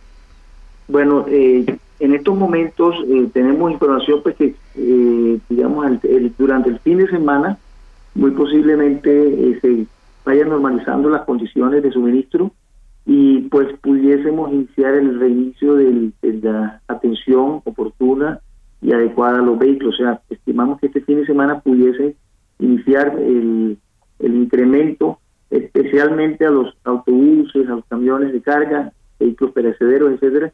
Ya se está mirando con las distribuidoras a ver cómo podemos eh, suministrar un mayor volumen de gas natural que nos permita atender este tipo de, de emergencias al transporte de carga y pasajeros. El, eh, eh, hay, aquí hay un problema también de credibilidad, de confiabilidad. hay, hay gente que pueda sentir en un momento dado que ya la provisión del gas natural no, no va a estar garantizada en el futuro y pueda buscar otras opciones? Bueno, definitivamente esto es una circunstancia excepcional como lo hemos vivido, pues en los últimos eh, años no había pasado, eh, solamente habíamos tenido un evento en el, 2000, en 2007, hace 14 años, por un tema excepcional también, un terrorismo que tuvimos en el país, pero hoy no tenemos, eh, digamos, en los últimos 14 años no ha habido esto. Ahora, eh, sí hay forma de mitigar este tema eh, con algunas políticas que ya, digamos, eh, de hecho ya se tienen en curso, que es la política pública de almacenamiento de gas natural, que ya, ya existe una, un documento emitido por la Secretaría de Energía en el año 2018, lo cual incrementando la, las, los almacenamientos pudiéramos tener eh, tranquilidad en el suministro a largo plazo. Eh, Andrés, el gas que estamos recibiendo, el gas natural que está recibiendo la gente en estos momentos, ¿es porque ustedes tenían eh, sus reservas? No, es que eh, la suspensión no ha sido total porque también tenemos producción nacional. Aquí se importa una, una gran parte de los Estados Unidos, otra parte por gas natural licuado por buques, que es muy poca, pero de todos modos tenemos acceso a ese suministro y complementariamente hay producción nacional, Pemex, en todos los pozos de petróleo hay gas, inclusive hay pozos de gas directamente, entonces no se ha suspendido el 100% de la producción porque tenemos producción nacional. Bueno, pues Andrés Bayona, presidente de la Asociación Mexicana de Gas Natural Vehicular, gracias por esta conversación. Muchísimas gracias a todos y muy buenos días. Buenos días. Bueno, y vamos con, otros temas. El presidente de la República, Andrés Manuel López Obrador, dice que también va a haber un gobernador en las Islas Marías. En Palacio Nacional se recupera esta figura ahora que el gobierno federal funciona desde este edificio. Esta mañana, como ya lo habíamos señalado, se emitió un decreto por medio del cual el Ejecutivo crea la figura de gobernador de Palacio Nacional. Pues qué, qué extraño, ¿verdad? Esto de las figuras de, gobernador. Ya ves que pues, eh, Estaba en el siglo XIX, cuando, Porfirio Díaz era presidente de México. Me imagino que ahora estamos pues ah, tratando de recuperar las instituciones de Porfirio Díaz, porque había un gobernador nacional en aquel entonces. Pues sí. Y un gobernador de Palacio Nacional. De Palacio Nacional. Y, bueno, recuperamos la figura de gobernador de Palacio Nacional en medio de la austeridad y también un gobernador en las Islas Marías, en fin. Bueno, vámonos ahora con, eh, me imagino que son temas muy relevantes que tenían eh, pues que, que apuntarse rápidamente, Sergio, en lugar de otros que a lo mejor son menos relevantes en este momento de pandemia y en este momento donde tenemos tanta problemática. El elegir un gobernador pues era, era sumamente importante. Pero vámonos con Israel Lorenzana desde Insurgentes. Israel, ¿qué tal? Muy buenos días. Sergio Lupita, un gusto saludarles esta mañana. Estamos ubicados en los carriles laterales de Insurgentes, a la altura de Flores Magón.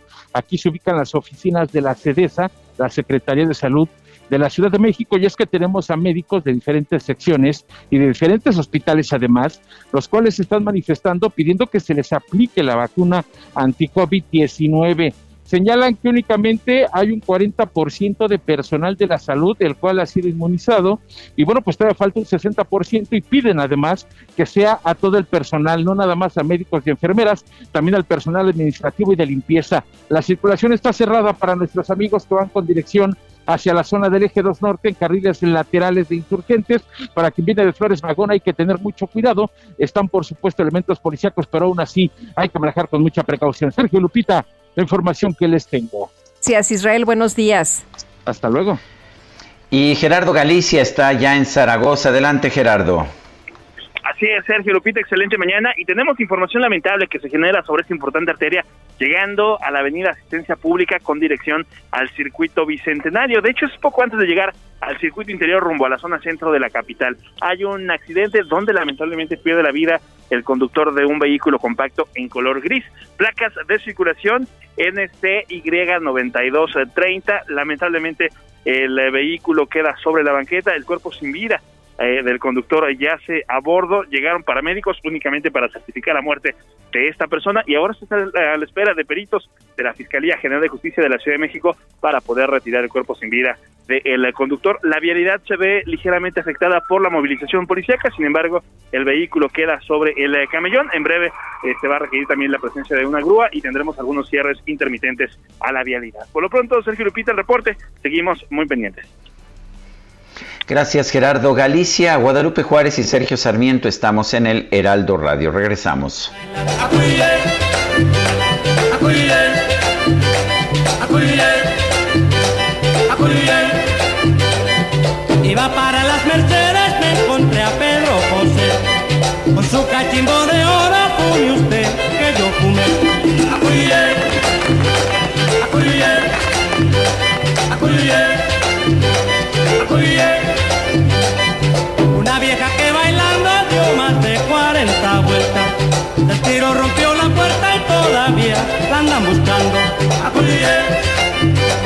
akuriye akuriye akuriye akuriye.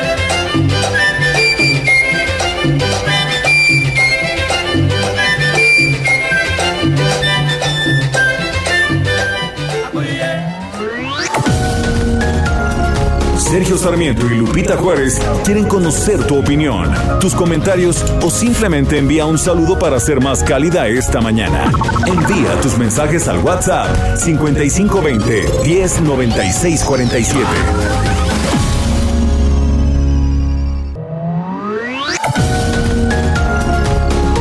Continuamos con Sergio Sarmiento y Lupita Juárez por El Heraldo Radio.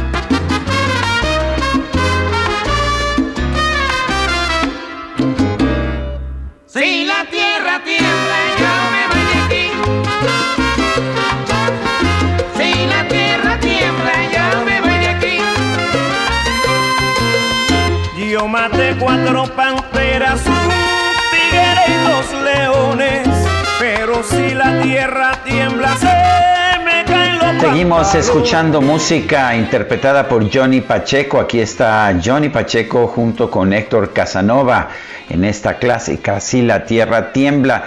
Nos dice una persona que no nos da su nombre, pero que evidentemente es alguien muy culto. Y dice, buenos días Sergio y Lupita, esta selección musical es lo mejor del viernes. Coincido contigo Sergio, incursionador de la terminología salsa, creador de las estrellas de Fania, descubrió a grandes de la música tropical, aunque difiero contigo, nada de que no es conocido, me atrevo a decir que quien no conozca a Johnny Pacheco no sabe de salsa, así de simple. ¿Cómo ves Lupita? Ay, pues qué bueno que nos estamos ilustrando.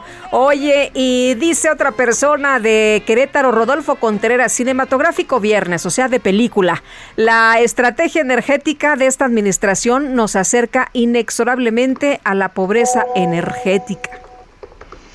Bueno, y dice, dice otra persona, estoy leyendo un pequeño libro de Pérez Reverte, Perros e Hijos de Perra. En una tarde se lo pueden leer y si les gustan los perritos, les va a gustar. Un fuerte abrazo, Francisco, 1955. Bueno, y es que es viernes, viernes de lectura. Viernes de lectura. Claro que sí. La Cámara de Diputados aprobó reformas al Código Penal Federal que buscan frenar el delito de robo haciendo responsables a personas dedicadas a la compraventa de bienes por el comercio de artículos robados. Jorge Espadas es diputado, perdón, es diputado federal por el PAN. Señor diputado, buenos días. Sergio, muy buenos días. Un placer saludarte y saludar al auditorio. A ver, cuéntenos exactamente qué significa esta ley, quiénes pueden ser considerados como responsables. Mira, se trata de una reforma que busca sancionar a aquellas personas que se dedican a comprar y vender lo robado. Hoy nos pueden robar el laja, un reloj en la calle, como es muy común, y en minutos el ladrón lo vuelve dinero cuando lo lleva a una casa de empeño, a una tienda que se dedica a comprar estos artículos robados. Hoy la idea de esta reforma es hacer responsables a estas personas que se dedican a comprar el producto del robo y lo único que se les está pidiendo a ellos para que eh, sean compradores de buena fe, como se les conoce hoy en México, es que hagan un mínimo esfuerzo por cerciorarse si las personas que les están vendiendo los objetos tienen este la, la disposición legal del bien. Por ejemplo, si yo les vendo un celular, si tengo mi factura, si tengo una sentencia de adjudicación, lo mismo un vehículo, cerciorarme si antes de comprarlo, si no tiene reporte de robo, o bien eh, identificar plenamente a la persona que lo está vendiendo, si se trata de algún bien mueble, por ejemplo, una alhaja, una, una pulsera, una cadenita, que identificar a quién lo está vendiendo en la casa de empeño, en el negocio donde se dedican a comprar y vender artículos usados. Identificarlo plenamente a través de una credencial de lector con fotografía, tomar sus datos, y tendremos que llegar más adelante hasta tomar sus biométricos, huella digital, para asegurarnos de quién es la persona que está vendiendo las cosas. Pues sí, no, porque está difícil tener factura de todo lo que uno tiene. Es correcto, Lupita, pero sí quien tiene las casas de empeño y estos establecimientos de compra y venta de artículos usados, sí debe de cerciorarse que ustedes, el que o yo, el que estoy vendiendo, quién soy para empezar, quién soy, pedirme mis datos, tenerlos documentados y entonces hacer un mínimo esfuerzo para acreditar que la persona que lo está vendiendo es quien legalmente puede hacerlo. El, ¿No va a generar esto muchísima burocracia? No, porque finalmente, Sergio, si yo, por ejemplo, tengo mi teléfono, voy y lo vendo y no tengo, por ejemplo, una factura, el, el, que tiene el, establecimiento me tiene que decir, a ver, Jorge, pues dame tu credencial de lector. Ya él, la toma, toma los datos y entonces, si este celular, por ejemplo, tiene un reporte de robo, la persona va a decir, bueno, pues mira, yo sí me cercioré, fue Jorge Espadas, vive en tal domicilio, aquí está la copia de su credencial de lector, él me lo vendió. Sí hice un mínimo esfuerzo para poder identificar a quién me lo está vendiendo, autoridad, y tan tan con eso cumplo con, con buscar que no esté yo comprando artículos robados para después venderlos. Porque hoy en día yo puedo llegar a la casa de empeño, entregar el celular que me robé hace tres minutos, y no me piden nada para, para poder adquirirlo. Y así en muchos lugares donde se, se comercializan productos usados y por eso el robo es tan lucrativo, porque no se tarda nada en volver lo que se roban dinero en efectivo. Eh, Jorge, ¿no es más fácil detener a los ladrones, ubicar a las bandas de delincuentes? Eso es mucho, muy complejo, porque hay bandas de delincuentes y el robo, el robo es un delito común, porque no tiene que ser una banda. Hay una persona que hoy se le ocurre asaltarte para comprar una droga, por ejemplo, si es un consumidor de drogas, y, no, no pertenece a ninguna banda. El robo es el delito que más ha crecido a nivel eh, nacional, pero también a nivel mundial es el delito que más se comete. Porque este, genera un mecanismo de rápido cambio del productor de lo robado por dinero. Y de lo que se trata aquí es de ponerles trabas para que no lo puedan convertir de manera tan rápida en dinero en efectivo. Muy bien, pues muchas gracias Jorge por platicar con nosotros esta mañana. Muy buenos días. No, les agradezco muchísimo, muy buen día y estamos a sus órdenes. Gracias, hasta luego. Pues ahí responsable las personas dedicadas a la compra-venta de bienes por el comercio de artículos robados. Bueno, y en otra, en otra información, eh, Chico conoce a Chica es una obra de teatro sobre cuatro personas que están en diferentes etapas de enamoramiento o desenamoramiento, con quienes nos vemos plenamente identificados. Y bueno, pues seguramente usted ha estado en alguno de estos momentos, ¿no? Eh, que puede ser maravilloso o que puede ser terrible según el lado donde esté usted parado. Vamos a, platicar con eh, Rina Jasleski. Ella es directora de la obra. Rina, ¿qué tal? Muy buenos días. Hola, muy buenos días. Muchas gracias por, por recibirnos en este espacio. Oye, cuéntanos de Chico Conoce Chica. Pues Chico Conoce Chica es una obra de teatro que estrenamos habíamos estrenado de forma presencial en noviembre y pues por razones obvias eh, tuvimos que cerrar, pero somos inquietos y entusiastas, así que decidimos grabarla para pues ofrecerle a la gente que no tuvo posibilidad de, verla de forma presencial y que tiene muchas ganas de, ver teatro y extraña el teatro, pues para que la pueda ver desde la comodidad de sus casas. Y es una obra muy entrañable, muy divertida, es una obra muy rosa. Eh, yo diría que, pues, para adolescentes y adultos, no, no, es, es, es, muy noble. Y habla sobre el amor y el desamor. Le cuenta la historia de cuatro personajes, Sara, Jorge, Lucía y Alejandro, que están interpretados por Jerry Velázquez, Luz Aldán, Alejandro de Hoyos y Paola Rioja.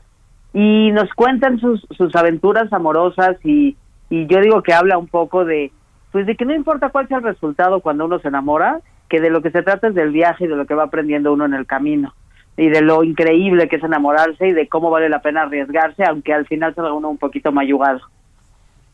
Entonces, sí. Sí, no, Rina, entonces, eh, ¿cómo, ¿cómo podemos verla? Esto lo van a grabar, pero ¿cómo, ¿cómo lo vamos a poder ver el público?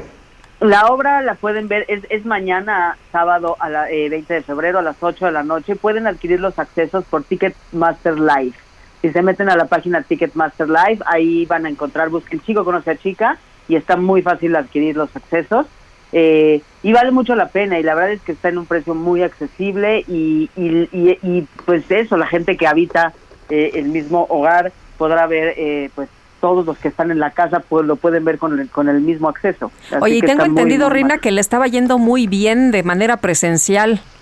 Sí, nos estaba yendo muy bien, con todas las medidas y con el aforo limitado que teníamos, nos iba muy bien y sobre todo la gente salía muy contenta y la gente se, se ve muy reflejada con lo que cuenta la obra. Es un texto de Adriana Pelusi de Icaza, que es un texto muy divertido y muy inteligente. Y eso, mientras la estás viendo, es inevitable pensar que pues, todos hemos sido un poquito cada uno de los personajes en distintos momentos de nuestra vida. Y, y eso siempre se agradece y es muy rico de ver cuando uno está viendo teatro. Muy bien, pues muchas gracias por invitarnos al teatro, Rina. Esperemos que ya pronto sea de manera presencial, pero por lo pronto, por lo pronto, pues a conectarnos. Así es, los esperamos mañana, no se van a arrepentir. Muchísimas gracias. Hasta luego, muy buenos días. Son las nueve de la mañana con diez minutos.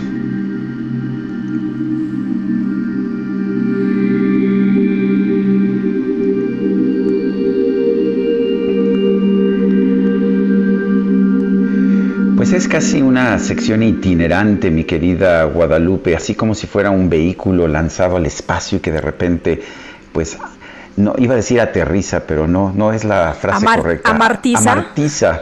Amartiza. Bueno, es nuestra corresponsal de los cielos, la doctora Julieta Fierro, astrónoma e investigadora del Instituto de Astronomía. Y bueno, y la razón de, de esta conversación es precisamente el hecho de que ayer amartizó el robot Perseverance de la NASA en el planeta rojo, precisamente. Doctora Fierro, Julieta, ¿cómo estás? Muy buenos días.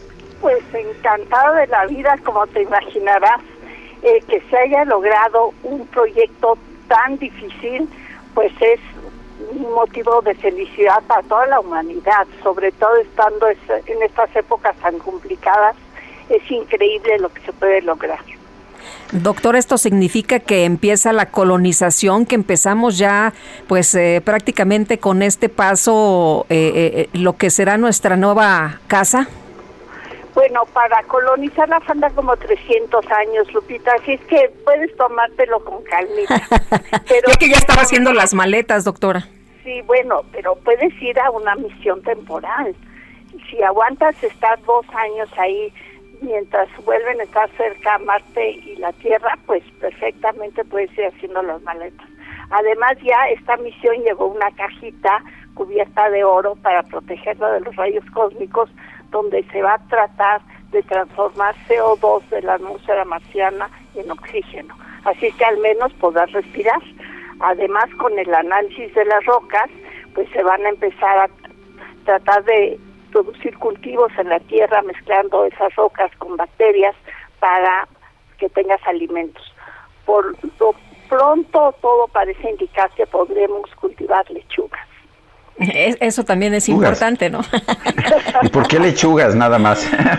ah, porque crece, bueno, se vienen a hacer experimentos muy rápidos y, y, las raíces de las plantas se van hacia donde sienten la, la gravedad y las hojas hacia donde hay luz. Por eso las primeras semillas que se mandaron a las estaciones espaciales pues brotaban raíces en todas direcciones porque pues no hay gravedad, no sienten la gravedad. Y como la de Marte es menor que la de la Tierra, se tienen que generar cultivos que, que puedan, eh, pues, entre comillas, darse cuenta que, que, la, que Marte los está jalando hacia su centro. Eh, ¿Qué, ¿Qué, se hace en este eh, en, en, esto que, que, está iniciando? ¿Se recolecta información? ¿Se manda a la Tierra? ¿qué, ¿qué, mediciones o qué tipo de, de trabajo es el que se hace ahorita? Bueno, muchísimas cosas la, el propósito fundamental de la misión es buscar restos fósiles de Marte. Y un propósito complementario es saber cómo es que Marte se desertificó, cómo es que tuvo este calentamiento global terrible que lo transformó en un desierto. Y no queremos que eso le suceda a la Tierra. Así es que entender lo que le pasó a Marte nos puede ayudar a proteger a nuestro mundo. Además, la búsqueda de vida extraterrestre es muy interesante. Vamos a suponer que se descubren fósiles que se asemejan a los de la Tierra, es decir, cadenas de RNA, de DNA, pues querría decir que de alguna manera hubo un solo origen de la vida y se diseminó, al menos por el sistema solar. Pero si la vida ya fuera totalmente distinta, querría decir que puede haber muchos orígenes de la vida, que crean organismos capaces de reproducirse, de consumir energía, de reproducirse, tal vez de morir. Así es que va a ser fundamental analizar esta vida. ¿Cómo se va a hacer? Pues este robotito tiene en su panza un helicóptero que va a salir y va a empezar a tomar fotografías del entorno de Marte y las va a enviar a la Tierra. Y geólogos desde la Tierra las van a analizar para saber qué rocas vale la pena recolectar. Porque como te imaginarás, no todas las rocas que se trajeron de la Luna pues eran particularmente interesantes. Las recogieron pilotos de avión, no geólogos. Y en esta ocasión se quiere garantizar la calidad de las muestras. ¿Podemos suponer realmente que, que hubo alguna forma de vida en el planeta Marte o nada más sabemos que hubo condiciones que lo hubieran favorecido? Pues las condiciones, tienes razón, pero hay una evidencia. Eh, déjame explicarte cómo estuvo. Eh, hay un cráter muy grande que estaba cerca de un, de delta de un río y se convirtió en un lago. En el desierto de Coahuila, por ejemplo, hay zonas carboníferas muy importantes y hay estos fósiles enormes, de, perdón, estos fósiles de, de estos dinosaurios enormes, porque era un delta de un río que se secó. Ahora Coahuila es en gran parte un desierto. En, este, en, en los bordes de este cráter se han encontrado piedras calcáreas y muchas de las zonas fosilíferas del planeta Tierra pues son calcáreas, son restos de animales que tenían conchas. Así es que uno de los sitios a explorar son estas, estos bordes del cráter. Sí, hubo condiciones, Sergio, tienes toda la razón, no necesariamente vida y por eso también hay planes de, colonizar a Marte, porque si no hay vida, pues es como la luna, podemos ir ahí y extraer el agua y los minerales y no vamos a destruir a ningún ser viviente. Julieta, nos dicen que la vida que conocemos eh, obliga a que tengamos eh, moléculas de carbono, hidrógeno, oxígeno y nitrógeno. ¿Hay estos elementos en Marte? Ah, sí, por supuesto, en abundancia son los después del hidrógeno y el helio, carbono, nitrógeno y oxígeno es lo que más existe en el universo.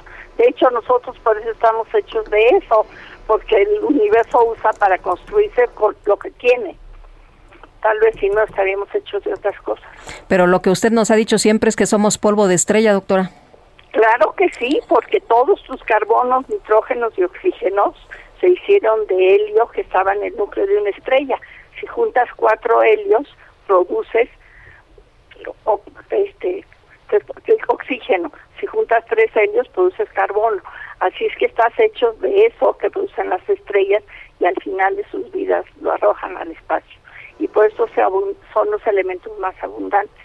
Pero los protones de Sergio, esos llevan 13.800 millones de años entrando estrellas, saliendo de otras estrellas, volviendo a entrar y salir. Y después con, razón me sentía cansado. Ya estás ahí materializado para gozo de todas las personas que, que también Lupita, ¿eh? no creas que tú eres el único. no te crees tan especial. Ah, bueno, yo de repente me sentí muy cansado, pero pues en fin. ya sabes por qué. Muy bien. Imagínate los vestigios que tienes tú en tu cuerpo. Notable, ¿no? Pues qué interesante. millones de años. Somos polvo, polvo de estrellas con luna, como decía Neil deGrasse Tyson. No, y además están las dos lunas de Marte, donde se piensa construir túneles tal vez para que ahí viva Lupita cuando vaya a vivir a Marte. Doctora, ojalá que, ojalá que estos 300 años pasen rápido. Muchas gracias, como siempre, doctora, qué gusto saludarla. Igualmente, un abrazo a los dos, que la vida los trate bien y que aguanten otros 13.800 millones de años.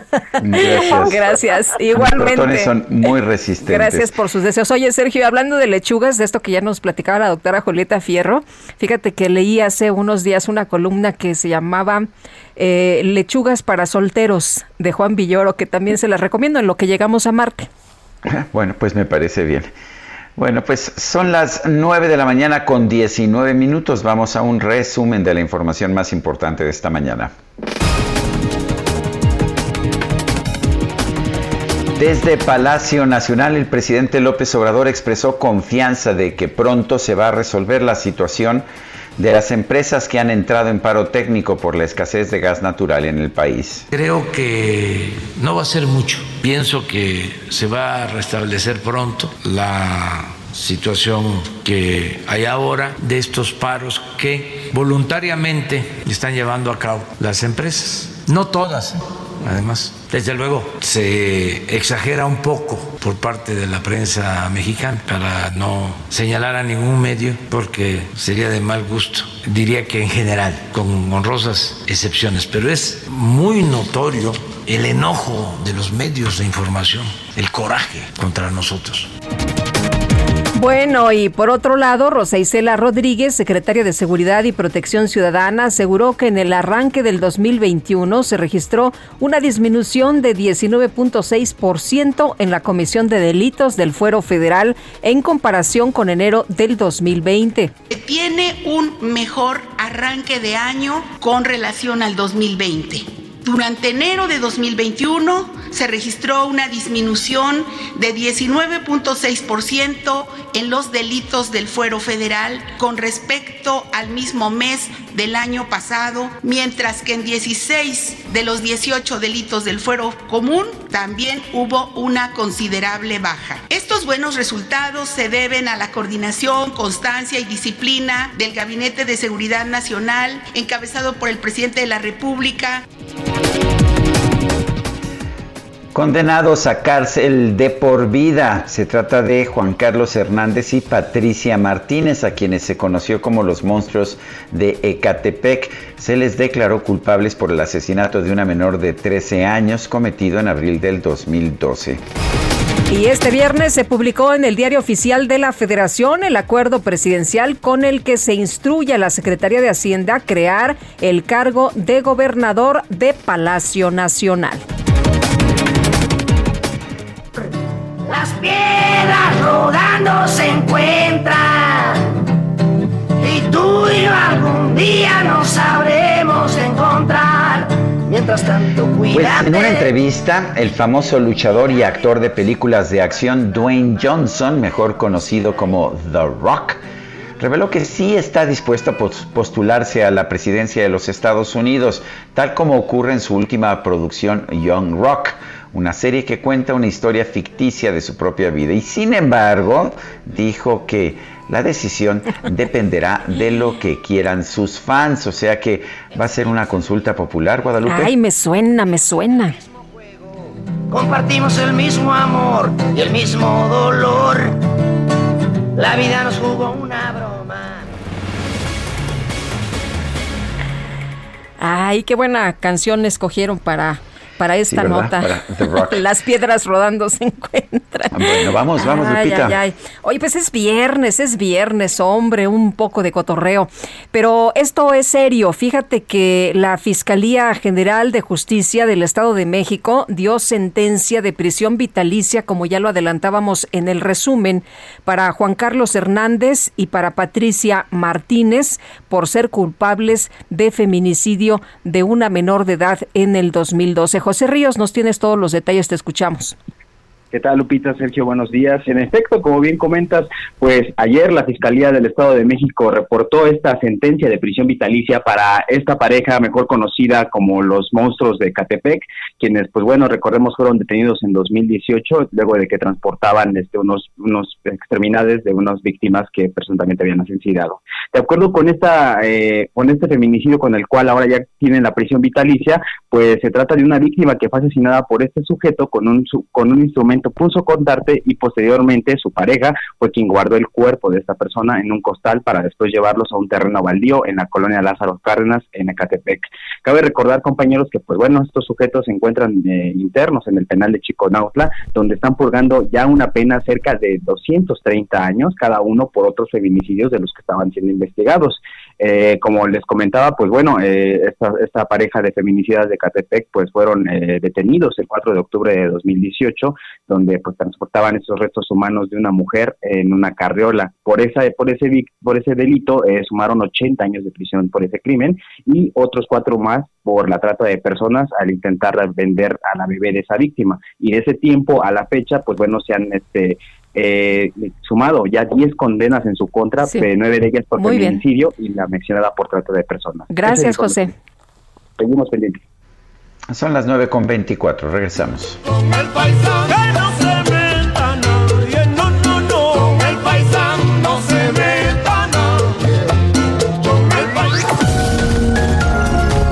Sergio Sarmiento y Lupita Juárez quieren conocer tu opinión, tus comentarios o simplemente envía un saludo para ser más cálida esta mañana.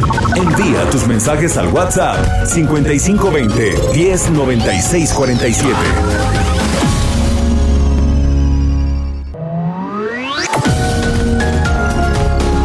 Continuamos con Sergio Sarmiento y Lupita Juárez por El Heraldo Radio.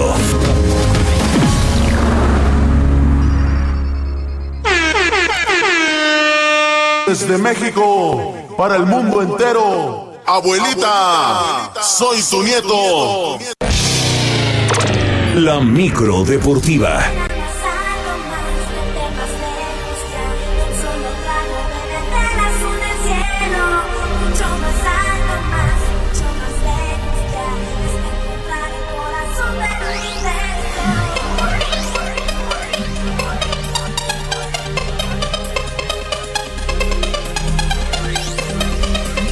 Pues vamos a la micro deportiva con Julio Romero. Don Julio, ¿cómo estás? Muy buenos días.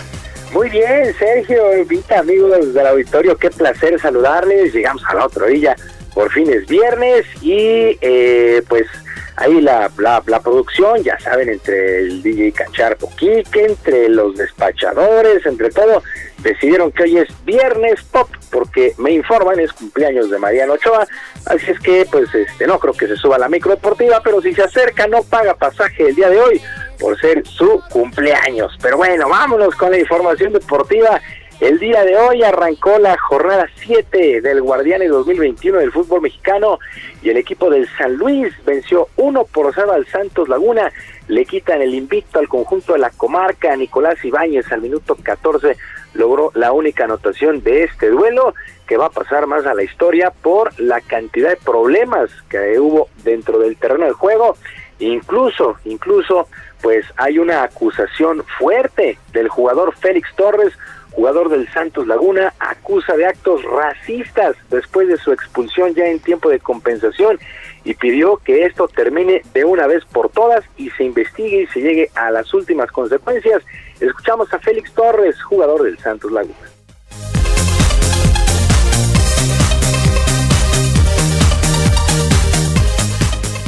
Saben el, dolor que, estoy sintiendo ahora, pero me siento identificado como negro y, amo mi color y amo y quiero mucho a mis compañeros eh, porque ellos me defienden en, todo lo que yo hago, eh, siempre están ahí respaldándome.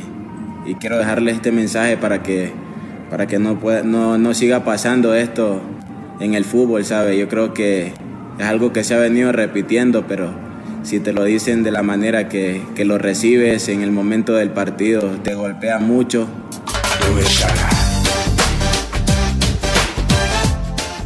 Bueno, son las palabras de este jugador Félix Torres, que insisto, acusa, acusa de actos racistas a la gente del San Luis. Ahí hubo un conato de acá, él salió expulsado.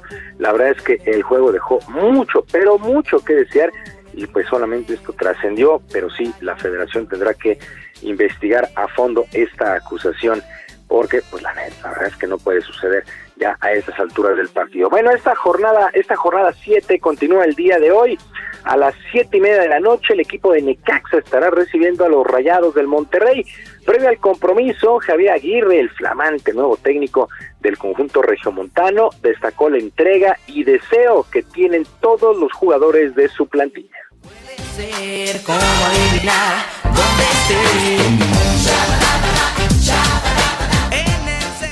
No, no conocí nunca, nunca a un jugador que diga, merezco estar en la banca. Nunca. Y mira que he estado en equipos de, de jugadores de entrenador, pues yo creo que he tenido mil, mil jugadores, compañeros, y no uno, uno de mil. No, no lo escuché nunca. Yo merezco estar en la banca. Todos merecen jugar.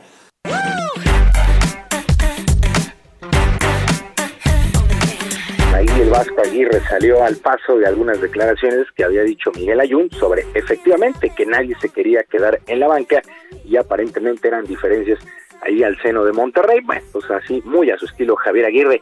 También el día de hoy para las nueve y media, Jaguares estará, más bien Jaguares, Juárez, Juárez estará recibiendo al conjunto de Mazatlán a las nueve y media. Para el día de mañana a las siete, Cruz Azul contra Toluca y a las nueve, Atlas contra América.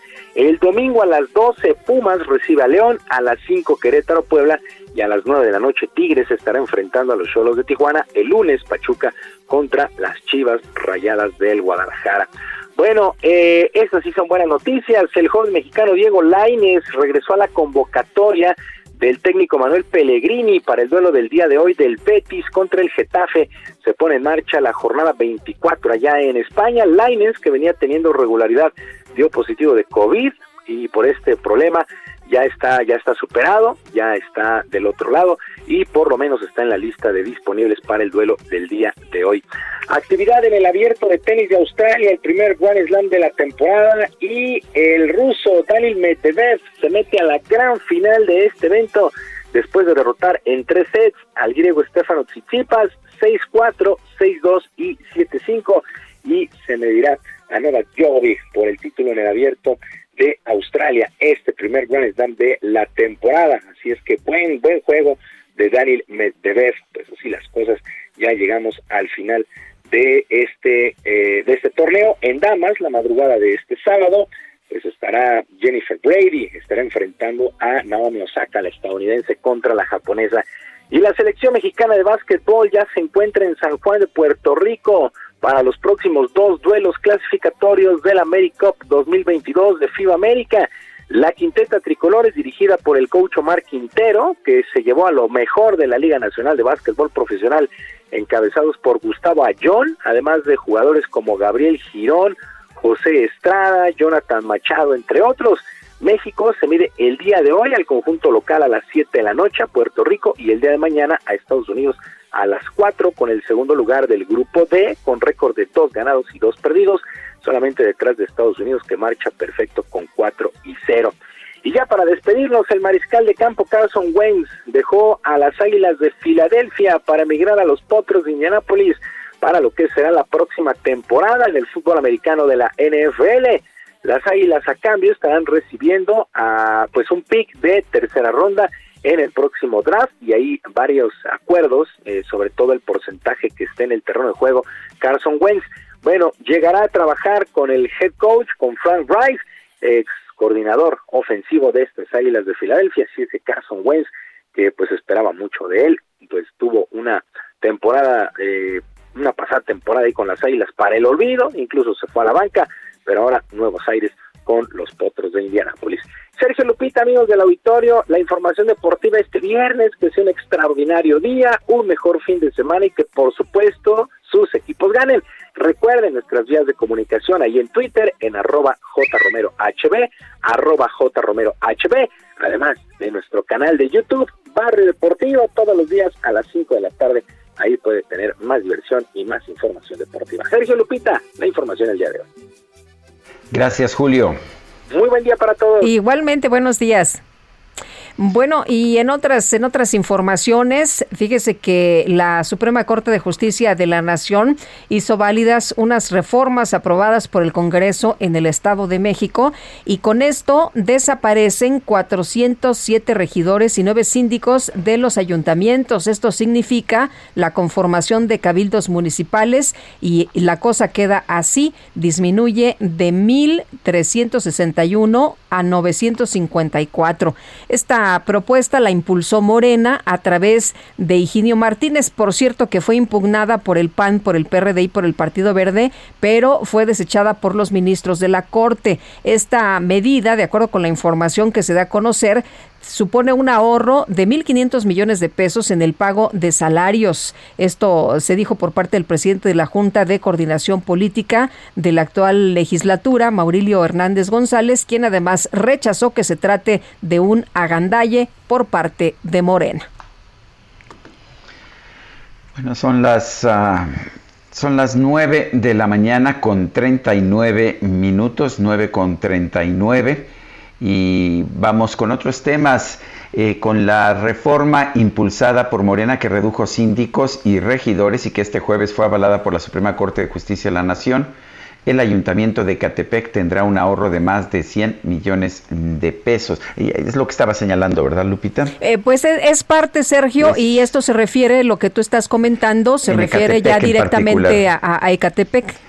El Pleno de la Suprema Corte de Justicia declaró válidas las reformas que se hicieron a la Ley Orgánica Municipal del Estado de México en el 2020 para reducir los integrantes de los ayuntamientos.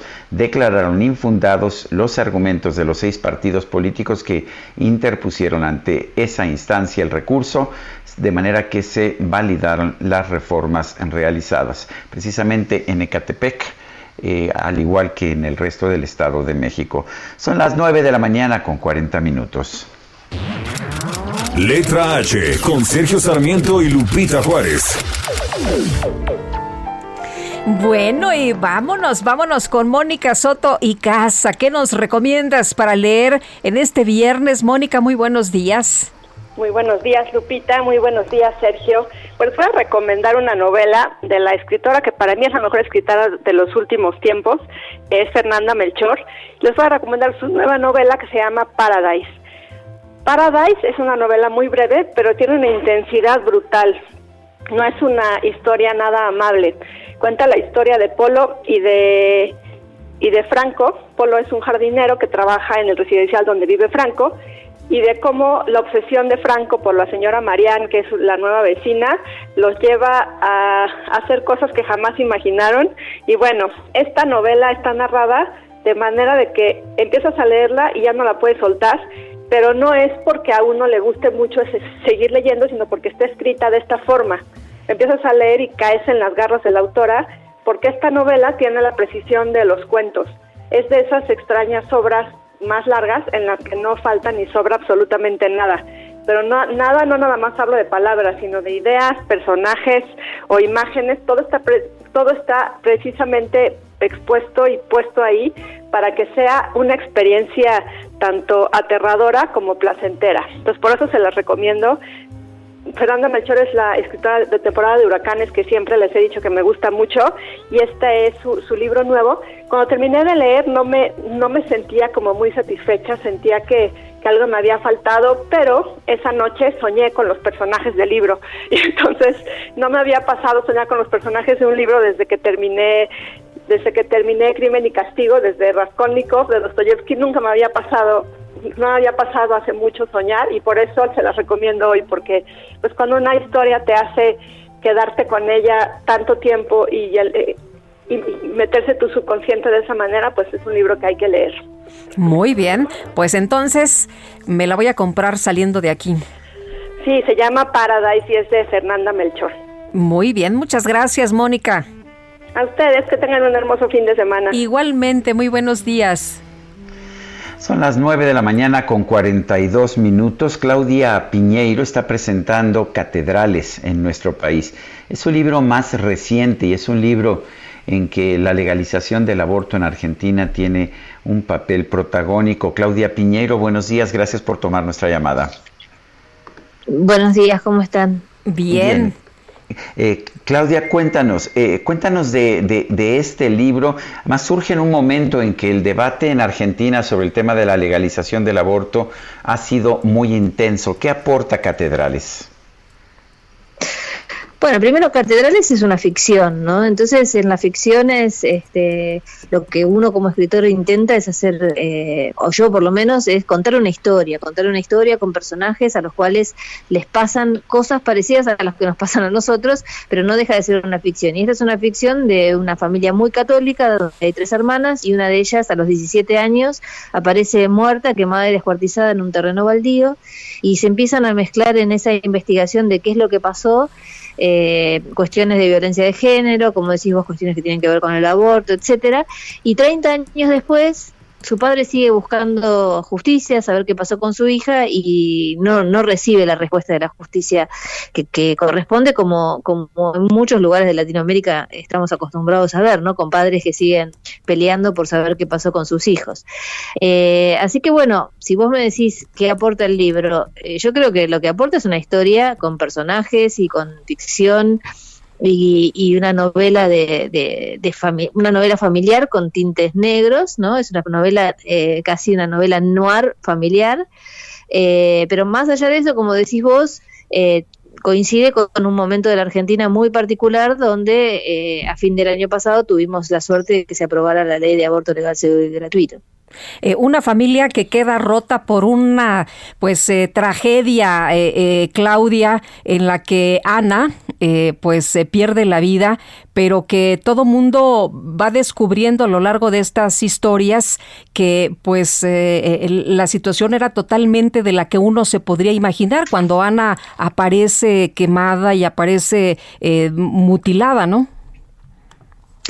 Sí, justamente yo elegí contarlo a través de las voces de seis personajes más el padre, serían siete personajes, porque cada uno sabe algo de la historia, cada uno sabe eh, algún pedacito y necesitan sumar eso para poder entender la verdad, pero sobre todo lo que necesitan es hacer conciencia sobre su propia responsabilidad sobre lo que le pasó a Ana, ¿no? Porque, digamos, algunos personajes tienen una gran responsabilidad y otros una, una responsabilidad menor, pero así todo, cuando hay problemas como tienen que ver con la violencia de género, con las mujeres que mueren en abortos clandestinos y con otras situaciones que se dan en los países que, que tienen una, eh, una connotación social, que no es solamente un crimen de características individuales, sino que están dados porque la sociedad permite que sucedan esas, esas cosas o no ha encontrado la manera de que no sucedan.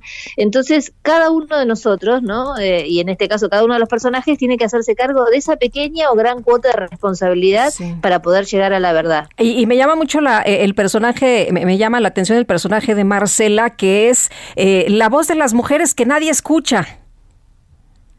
Claro, Marcela es en realidad la amiga íntima de, de, Ana cuando muere, es la que la acompaña, es la verdadera hermana entre comillas, ¿no? Esa, esa, esa cosa que, no sé, por lo menos en Argentina hablamos de sororidad, que es esa, esa hermandad, eh, hermandad entre, entre, mujeres, ¿no? Y ella a sus 17 años fue la, la, que verdaderamente fue la compañía de Ana y la que sabe lo que pasó. Pero en ese mismo episodio ella recibe un golpe en la cabeza que le impide acumular eh, recuerdos de corto plazo. O sea, ella recuerda perfectamente perfectamente lo que pasó, pero no puede acumular nuevos recuerdos. Es un problema de memoria anterógrada. Entonces, entre que tiene 17 años y que es mujer y que tiene esta dificultad, nadie la escucha. Ella podría haber dicho gran eh, montón de cosas que hubieran acercado a resolver el caso. Sin embargo, no es escuchada.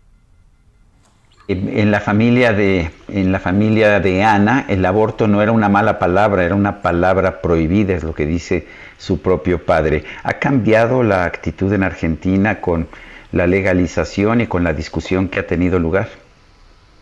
Sí, mira, e, esa, esa primera batalla ya la ganamos en el 2018. En el 2018 no se aprobó la ley y sin embargo hubo un gran paso que fue que la sociedad aprobó la palabra, ¿no? Y una palabra que no se decía, ¿no? La gente decía se lo sacó, se lo va a sacar, no mencionaba la palabra aborto, pasó a ser una palabra que eh, se decía, a lo mejor en un almuerzo familiar, una tía decía, comentaba su situación que había tenido un aborto hace muchos años y una sobrina podía decir que ella también.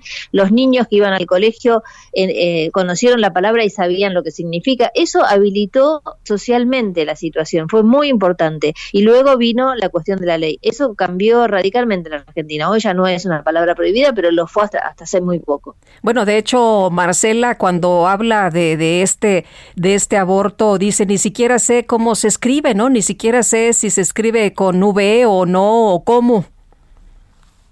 Claro, porque en ese, hace 30 años atrás para ella era una palabra escuchada por primera vez, ¿no? y además que no podías ir al colegio y preguntar cómo se escribe, porque un colegio de monjas donde vas a, preguntar una cosa así, eh, está, está todo confabulado para que no se hable del asunto y se tape, ¿no? Pues la novela se llama Catedrales, es de Claudia Piñeiro, ya escucharon usted, eh, ustedes sus expresiones y está siendo presentada en nuestro país. Muchas gracias Claudia Piñeiro por hablar con nosotros. Muchas gracias a ustedes por la charla y por la lectura. Muchas gracias, muy buenos días, Claudia Piñeiro. Yo la empecé a leer, Sergio, voy a la mitad del libro y la verdad es que está muy bien escrito, está muy ágil, se lee eh, rápido y, y sí te atrapa, así que se los recomiendo. Son las 9 de la mañana con 49 minutos. Vamos a un resumen de la información más importante. En su conferencia de prensa de esta mañana, el presidente López Obrador anunció que se va a crear el cargo de gobernador de las Islas Marías. Explicó que será responsable del buen estado de esas instalaciones. Bueno, y por otro lado, el primer mandatario aseguró que ya se vacunó contra el COVID-19 al 100% de los adultos mayores de tres alcaldías de la Ciudad de México, Milpalta, Magdalena Contreras y Coajimalpa.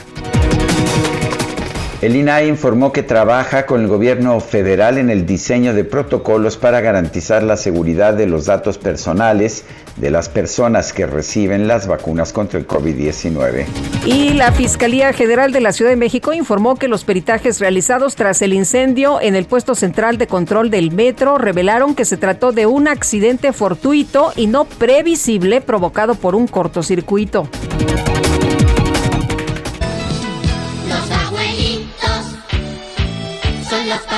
Mis papitos, los quiere como a sus hijitos. Pues fíjese usted que una mujer británica llamada Amy Hawkins, de 110 años, sí escuchó, de 110 años, se ha convertido en una sensación en TikTok luego de que su bisnieto compartió un video en el que se le observa cantando una de sus canciones favoritas de la época de la Primera Guerra Mundial, It's a Long Way to Tipperary, y relató que desde niña soñaba con ser una gran bailarina y cantante, pero su madre se encargó de que no siguiera ese camino porque creía que no era una ocupación respetable. It's a long way to Tipperary. It's a long way to go. It's a long way to Tipperary, to the sweetest girl I know. Farewell, Piccadilly.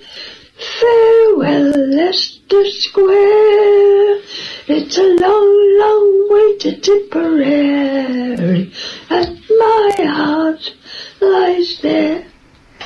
My Heart Lies There, ¿cómo ves? Así canta los 110, qué bárbara. exitazo a los 20, no, hombre, pues hubiera sido extraordinaria y además qué buena memoria, 110 años. Sí. Bueno, pues son las 9 con 52 minutos. Y rapidito vamos con Gerardo Galicia. ¿Qué tal, Gerardo?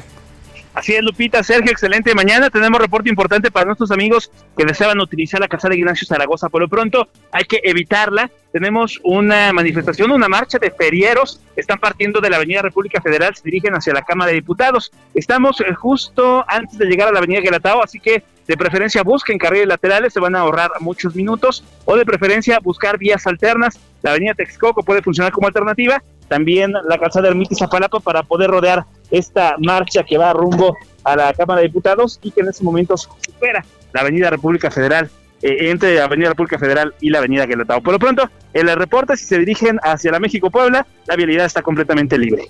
Muy bien, muchas gracias, Gerardo. Excelente mañana. Igual para ti. Vamos ahora con Israel Lorenzana, está en la zona norte de la Ciudad de México. Israel, adelante. Sergio Lupita, gracias. Pues tenemos información del Eje 1 Norte en su tramo que comprende insurgentes y hasta la zona de Ferrocarril Hidalgo, la zona de Congreso de la Unión. Hay que recordar que es una zona comercial, motivo por el cual tenemos un constante cruce de peatones y además pues carga vehicular para nuestros amigos que se dirigen también es Eduardo Molina. La alternativa mañana es el circuito interior con dirección hacia el aeropuerto, el sentido opuesto, la circulación favorable, esto a través de la zona del eje 2 norte en su tramo transval. Sergio Lupita, la información que les tengo. Muy bien, Israel Lorenzana, muchísimas gracias. ¿Y qué crees, mi querida Guadalupe? ¿Qué pasó? Se nos acabó el tiempo.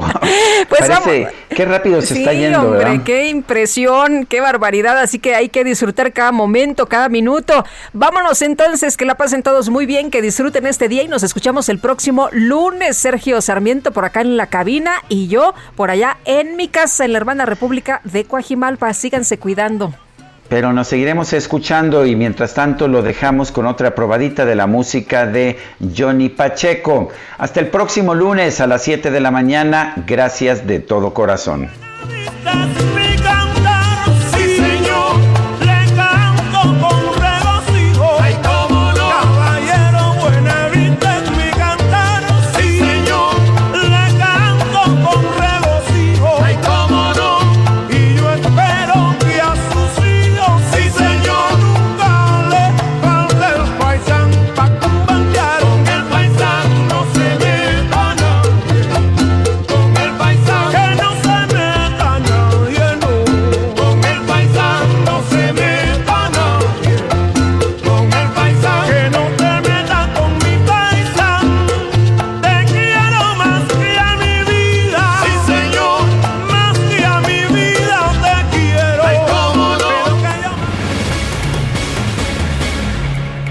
Heraldo Media Group presentó Sergio Sarmiento y Lupita Juárez por El Heraldo Radio.